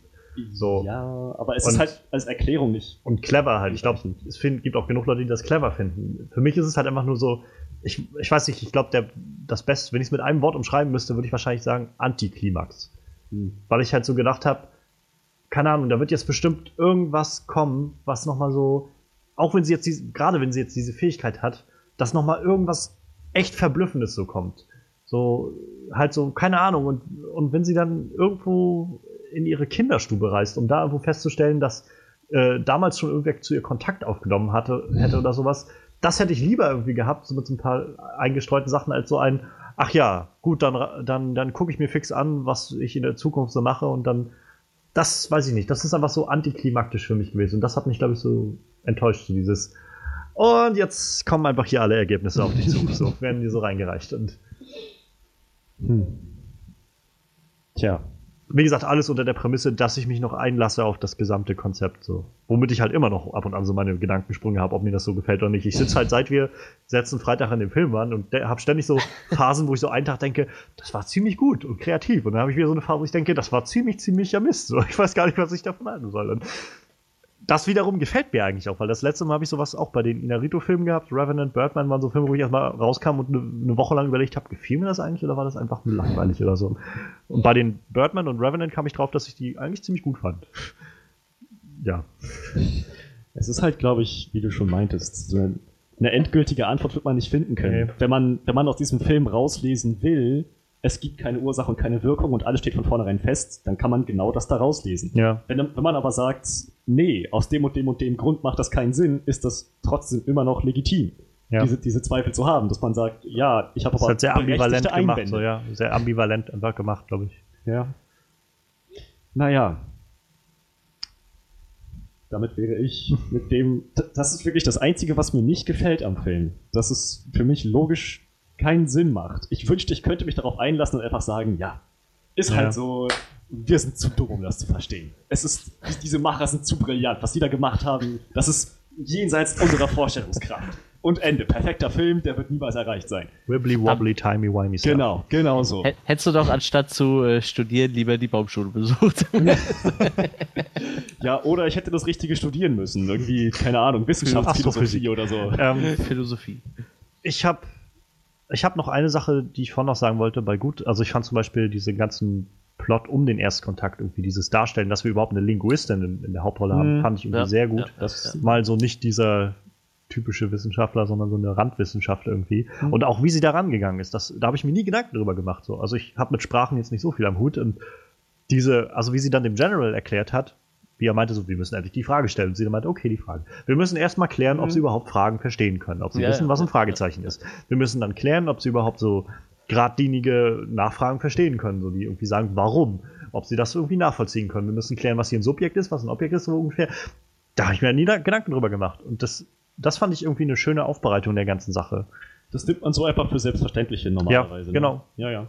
Das hat mir noch gut gefallen. Ich, ich glaube, der, der Autor von dem Buch, ich glaube, der ist auch echt ein pfiffiger Kopf, was sowas angeht. Ich, ich, ich glaube, der hat da sich echt im Vorhinein schon einige Gedanken Ja. gemacht, bevor der so. Ich, glaub, der hat ja mehrere Bücher, die echt mit vielen, vielen Preisen nominiert sind, gerade in der Science-Fiction-Szene. Und ich glaube, der hat sich da echt schon Gedanken drum gemacht, was, was er da erzählen will. Das habe ich aber auch gemerkt, so echt. So, Ja. Vor allem was die Sprachwissenschaft angeht. Ich studiere eine Sprache und da habe ich auch gemerkt, so vieles, vieles, viele von den Gedankengängen, die sie da quasi dem General oder den, den anderen linguistisch nicht versierten Leuten erklärt hat, ich festgestellt, ja, das sind auch die Sachen, die mir erstmal so ein bisschen Kopfzerbrechen bereitet haben, als ich angefangen habe zu studieren. Dass dann die Frage war, ja, wie kommen wir eigentlich darauf, uns als Ich zu bezeichnen und Ja. zu sagen, Subjekt und, und Ja. so weiter, alles andere. Und wir machen Dinge mit Objekten, Prädikaten. Warum eigentlich? Welchen Sinn hat das? Kann man, Ja. man könnte es doch komplett anders machen. Ne, das, da habe ich auch nie drüber nachgedacht damals. Und deshalb, weil ich mir eben genau diese Fragen gestellt habe, jetzt im Film, beziehungsweise weil ich gemerkt habe, dass ich quasi, dass ich mir dieselben Fragen stellen, wie als ich angefangen habe zu studieren, dachte ich, naja, da, da wird sich schon was äh, dahinter verstecken. Also da wird sich schon jemand Gedanken gemacht haben mit dieser Herangehensweise, dass die jetzt so korrekt ist. Ja. Aber ich sag mal, jetzt mal, äh, um davon mal wegzukommen, äh, nicht nur die, die Linguistin, ich finde auch, äh, mal einen theoretischen Physiker zu sehen, der nicht äh, die ganze Zeit Comic liest und äh, in seiner Big Ja, Bang Theory stimmt, ja. hängt, äh, war auch mal sehr erfrischend so. Ich meine, der hat ja auch, ist ja auch viel mit Logik dran gegangen an die Sachen. Die paar, er hat ja nicht so einen großen Anteil dran gehabt, sag ich mal, aber so die Sachen, die er dann da erklärt hat, die macht, Hm. hatten ja auch irgendwie schon Hand und Fuß, ne? Dafür war nicht dieses, ich grübel jetzt äh, einfach die nächsten 15 Jahre über die Stringtheorie nach und äh, lese aber Comics mäßig irgendwie. Er war sportlich und Sie hatten, gut aussehen. sie hatten Stephen Hawking einfliegen müssen. Ja, ja, ja, genau. Das wäre super. naja, ich glaube, der hätte der Situation auch nicht wirklich geholfen. Der hätte dann wahrscheinlich nur gesagt, wir sind am Arsch. Wahrscheinlich, ja. Eine letzte Sache habe ich noch, bevor wir, glaube ich, ins Resümee gehen wollen. Also wir müssen noch Ja. irgendwann. Ähm, und zwar eigentlich noch so ein zentraler Punkt, wo wir noch gar nicht drüber geredet haben. Ich hoffe, das können wir kurz halten. Wie fandet ihr dann dieser, diesen ganzen, naja, Verständigungsunterton? Also ich kann halt sagen, für mich war das irgendwie mit die größte Enttäuschung, weil ich fand, das war so, Ach, du meinst also zwischen den bei, Ländern. Ja, genau, bei so viel Emotionalität, wie in dem Film war, kam da bei mir echt wenig rüber, weil ich so das Gefühl hatte, von, was du vorhin meintest, Manuel, es war sehr, sehr vorhersehbar, was da passiert. Ja. Eines der Länder wird nachher irgendwie abdrehen und irgendwie so einen äh, Präventivschlag starten wollen. Und Ich hatte auch zwei Ja, äh, letztendlich- Favoriten. letztendlich war sie halt diejenige, die irgendwie ihn angerufen hat und nicht die Leute haben angefangen miteinander das auszudiskutieren. Es war so, nee, wir reden alle nicht miteinander. Und sie war dann diejenige, die angerufen hat unter irgendeinem, naja, mehr oder weniger falschen Vorwand und gesagt hat, ja, äh, das hat ihre Frau gesagt, bevor sie gestorben ist oder bei ihrer Hochzeit ja, gemacht. was ja auch keinen Sinn ergibt eigentlich, ne? Und, Ja, und, ja, und das dann, außen vor. und darauf, dahin war da, daraufhin war das dann ein, ja, dann eben nicht. Wann sind wir jetzt alle Freunde so? Ähm, ich, ich, ich weiß nicht, ich hätte gedacht, hätten sie vielleicht die Stakes ein bisschen higher gesetzt, also hätten sie vielleicht einfach ein bisschen, bisschen mehr gezeigt, es steht mehr auf dem Spiel, so, wäre vielleicht mehr rübergekommen bei mir. So hatte ich halt einfach nur das Gefühl von so, das ist halt wie so eine Clique von, von so, weiß ich nicht, 16-jährigen Mädels, die alle nicht miteinander reden wollen. So. Und nachher von außen die Mutti kommen muss und sagen muss, jetzt reicht es doch mal zusammen. So, ich das war ich glaube tatsächlich, da hätte Ich es einen zweiten Film für gebraucht, so.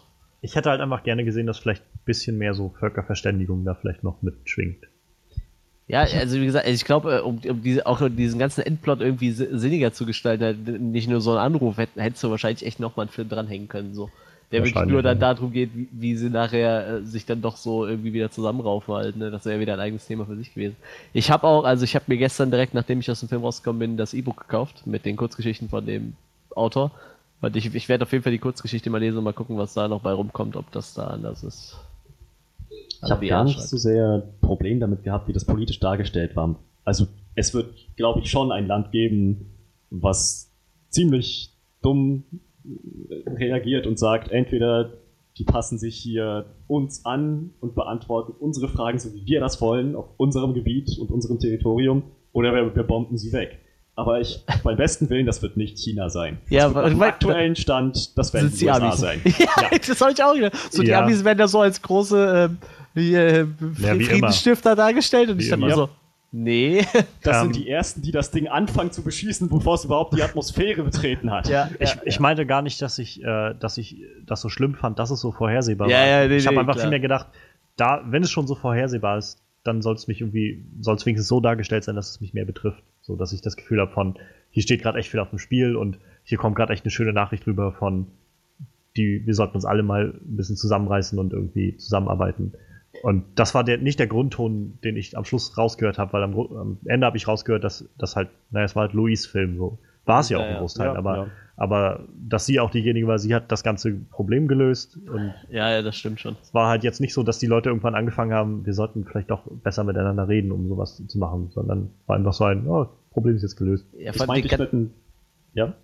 den ganzen Film schwebt ja diese, diese die, die, dieses. Spielchen mit den, mit den, äh, Russ, mit, mit, mit den Ländern, das schwebt halt so die ganze Zeit im Hintergrund mit und du wusstest, okay, die, die haben halt nicht nur ihre eigenen Leute im Hals, äh, im, im Nacken, sondern äh, im Hals, oh Gott. die, die haben nicht ihre eigenen Leute im Nacken, sondern auch so die ganzen anderen Länder, auch die irgendwie natürlich alle auf eigene Faust irgendwie agieren. Und ich glaube, genauso hintenrum hättest du eigentlich dann auch, hätte man auch die Auflösung finden können, warum die dann irgendwann gesagt haben, okay, vielleicht gucken wir doch erstmal, was Sache ist, bevor wir dann jetzt irgendwie da. Und also dieses Zusammenraufen, das hättest du wahrscheinlich auch irgendwie ne, beiläufiger anders lösen können, als statt, ich rufe jetzt mal den chinesischen Oberbefehlshaber an und sag dem, was seine Frau erzählt hat. Oder irgendwas anderes. Ist ja egal, was sie ihm erzählt hat, aber auf jeden Fall das halt. Südostasien hat aufgehört, auf der Weltkarte zu, aufgehört, auf der Weltkarte zu existieren. Wir sollten vielleicht anders rangehen. Nee, aber ja, äh, das, das meine ich halt mit dem Fokus, der so auf sie gerichtet war, anstatt auf ein globales Drama. Hm, so, ja. Ich hätte eben ja. auch sowas ganz gern gesehen, dass sich die ganze Welt irgendwie so Rasse mit Rasse, so, ja. so, so ein Kontakt zwischen einer Welt und der anderen entsteht. So war es Louise mit Abbott und Costello, hauptsächlich Costello. The End. Ja. The End. The End. Guter Punkt. Äh, lasst uns mal zu einem Resümee kommen und äh, das Ganze mal beenden heute. ähm, ich fange erstmal an. Also ich, wie gesagt, ich habe hohe Erwartungen gehabt. Ich glaube, meine Erwartungen wurden nicht so wirklich erfüllt. also ich habe halt nicht erwartet, dass mich das so umtreibt über noch so viele Tage. Ich hatte halt mehr erwartet, dass ich rauskomme aus dem Kino und so völlig geflasht bin von diesem geilen Film, den ich da gesehen habe, sondern das war jetzt so ein, wie gesagt, ich musste viel mit mir hin und her reden, ob mir jetzt eigentlich wirklich gut gefallen hat oder nicht. Und ich kann dem Film halt einfach nur, nur Pluspunkte dafür geben, dass er unglaublich kreativ ist, finde ich. Dass er unglaublich schön, also visuell schön und, und halt auch einfach emotional ist an vielen Stellen. Tolle Schauspieler hat. Ähm, Gerade bei so, so einem Thema wie dem ersten Kontakt fehlte mir jetzt halt so ein bisschen diese große na, geopolitische Ebene, sag ich mal. Da hätte ich mir ein bisschen mehr gewünscht und ähm, ja, allein, dass wir halt jetzt irgendwie so stehen und so viel hin und her noch diskutieren müssen wegen diesem, ähm, wegen diesem Zeitreise-Ding und überhaupt diese Auflösung mit dem Twist. Wie gesagt, ich fand ihn einfach ein bisschen sehr langweilig, so ein bisschen Deus Ex-mäßig. Das hat mich halt noch doch noch mal ziemlich zurück, äh, zurückgehauen, weshalb ich halt letztendlich komme ich auf ja, sieben, sieben von zehn Punkten. Hm. Also ist jetzt nicht schlecht, kein schlechter Film. Ich finde, den kann man noch mal schauen. Aber ich habe halt, ich bin reingegangen und dachte, das wird so eine neuneinhalb oder so. Tja, also er hat meine Erwartungen in der Hinsicht nicht erfüllt, dass ich vom Inhalt her was anderes erwartet habe. Aber die Qualität hat auf jeden Fall abgeliefert, fand ich. Ich habe extrem große Schwierigkeiten mit diesen, mit den metaphysischen Zusammenhängen, die sich da ergeben und den Fragen damit. Ich bin bei sowas auch immer sehr sehr reizbar. Ich muss aufpassen, dass ich das nicht persönlich nehme. Das ist halt ein Thema, das, das mir sehr nahe geht. Ich glaube, das haben wir doch alle. Tja, naja. Ähm, ich, also ich, wenn ich jetzt über meinen Schatten springe und ähm, versuche darüber hinwegzusehen, dass mich dieser Film irgendwie auf eine gewisse Art beleidigt,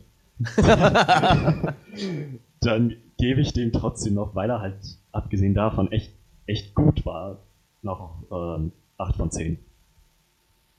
Okay, okay, dann, dann hau ich jetzt einen raus. Äh, ja, äh, der Film hat mir halt eigentlich genau das gegeben, was er, äh, was ich haben wollte. Äh, also was ich erwartet habe. Ich habe minimale Schwierigkeiten mit, wie manche Sachen geendet sind. Äh, zum Beispiel das, warum der Chinesen-General ihr dann angeblich in der Zukunft nochmal seine Handynummer zeigt, was halt für mich überhaupt keinen Sinn ergibt. Also für mich waren es halt, ihr, ihr redet ja mal von Zeitreisen, für mich waren es halt einfach nur Zukunftsvisionen und äh, aber selbst in der Zukunftsvision macht es ja einfach keinen Sinn, dass der Kern hingeht und sagt, ah, hier, kennen Sie doch meine Handynummer, diese da auf dem Handy-Display. Und dann, ah, genau, die war's. Und äh, das war so das, was mich da am meisten gestört hat. Aber ich kann sonst halt echt nichts finden, wo, wo ich jetzt sagen würde, der Film war schlecht. Deshalb würde ich dem jetzt 9 von 10 geben.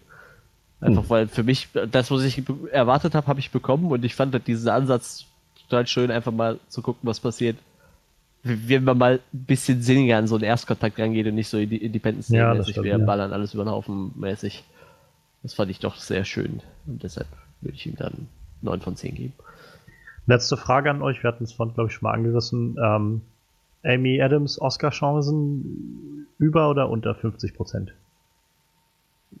Ja, oh, da müsste ich ja jetzt echt das Jahr Revue passieren lassen, was so noch an ja, einfach so, einfach nur, nur so ganz kurz, ganz kurz gefühlt, fandet ihr das wirklich so krass gut, dass ihr sagt, die hat auf jeden Fall, die ist auf jeden Fall mit im Rennen so? Vom Gefühl her nicht. Okay. Ich, ja, ich, ich, unter 50 ich bin mir, dafür fehlen mir halt, ja. okay. Fehlen mir halt auch echt die, die, die, äh, allerdings kann ich mich jetzt auch nicht an viele gute Frauen erinnern, also für jetzt so Rollen dieses Jahr, wo ich sagen würde, meine Fresse, das wäre jetzt ein Oscar-Wert. Ich denke mal, also für eine Nominierung könnte ich mir vorstellen, könnte es schon reichen. Das alle Male, ja. ja. Also ich denke auch nicht, dass sie bekommen wird, aber ich denke mal, nominiert wird sie dafür. Könnte ich mir schon ich, vorstellen. Ich denke auch, Nominierung sollte klappen.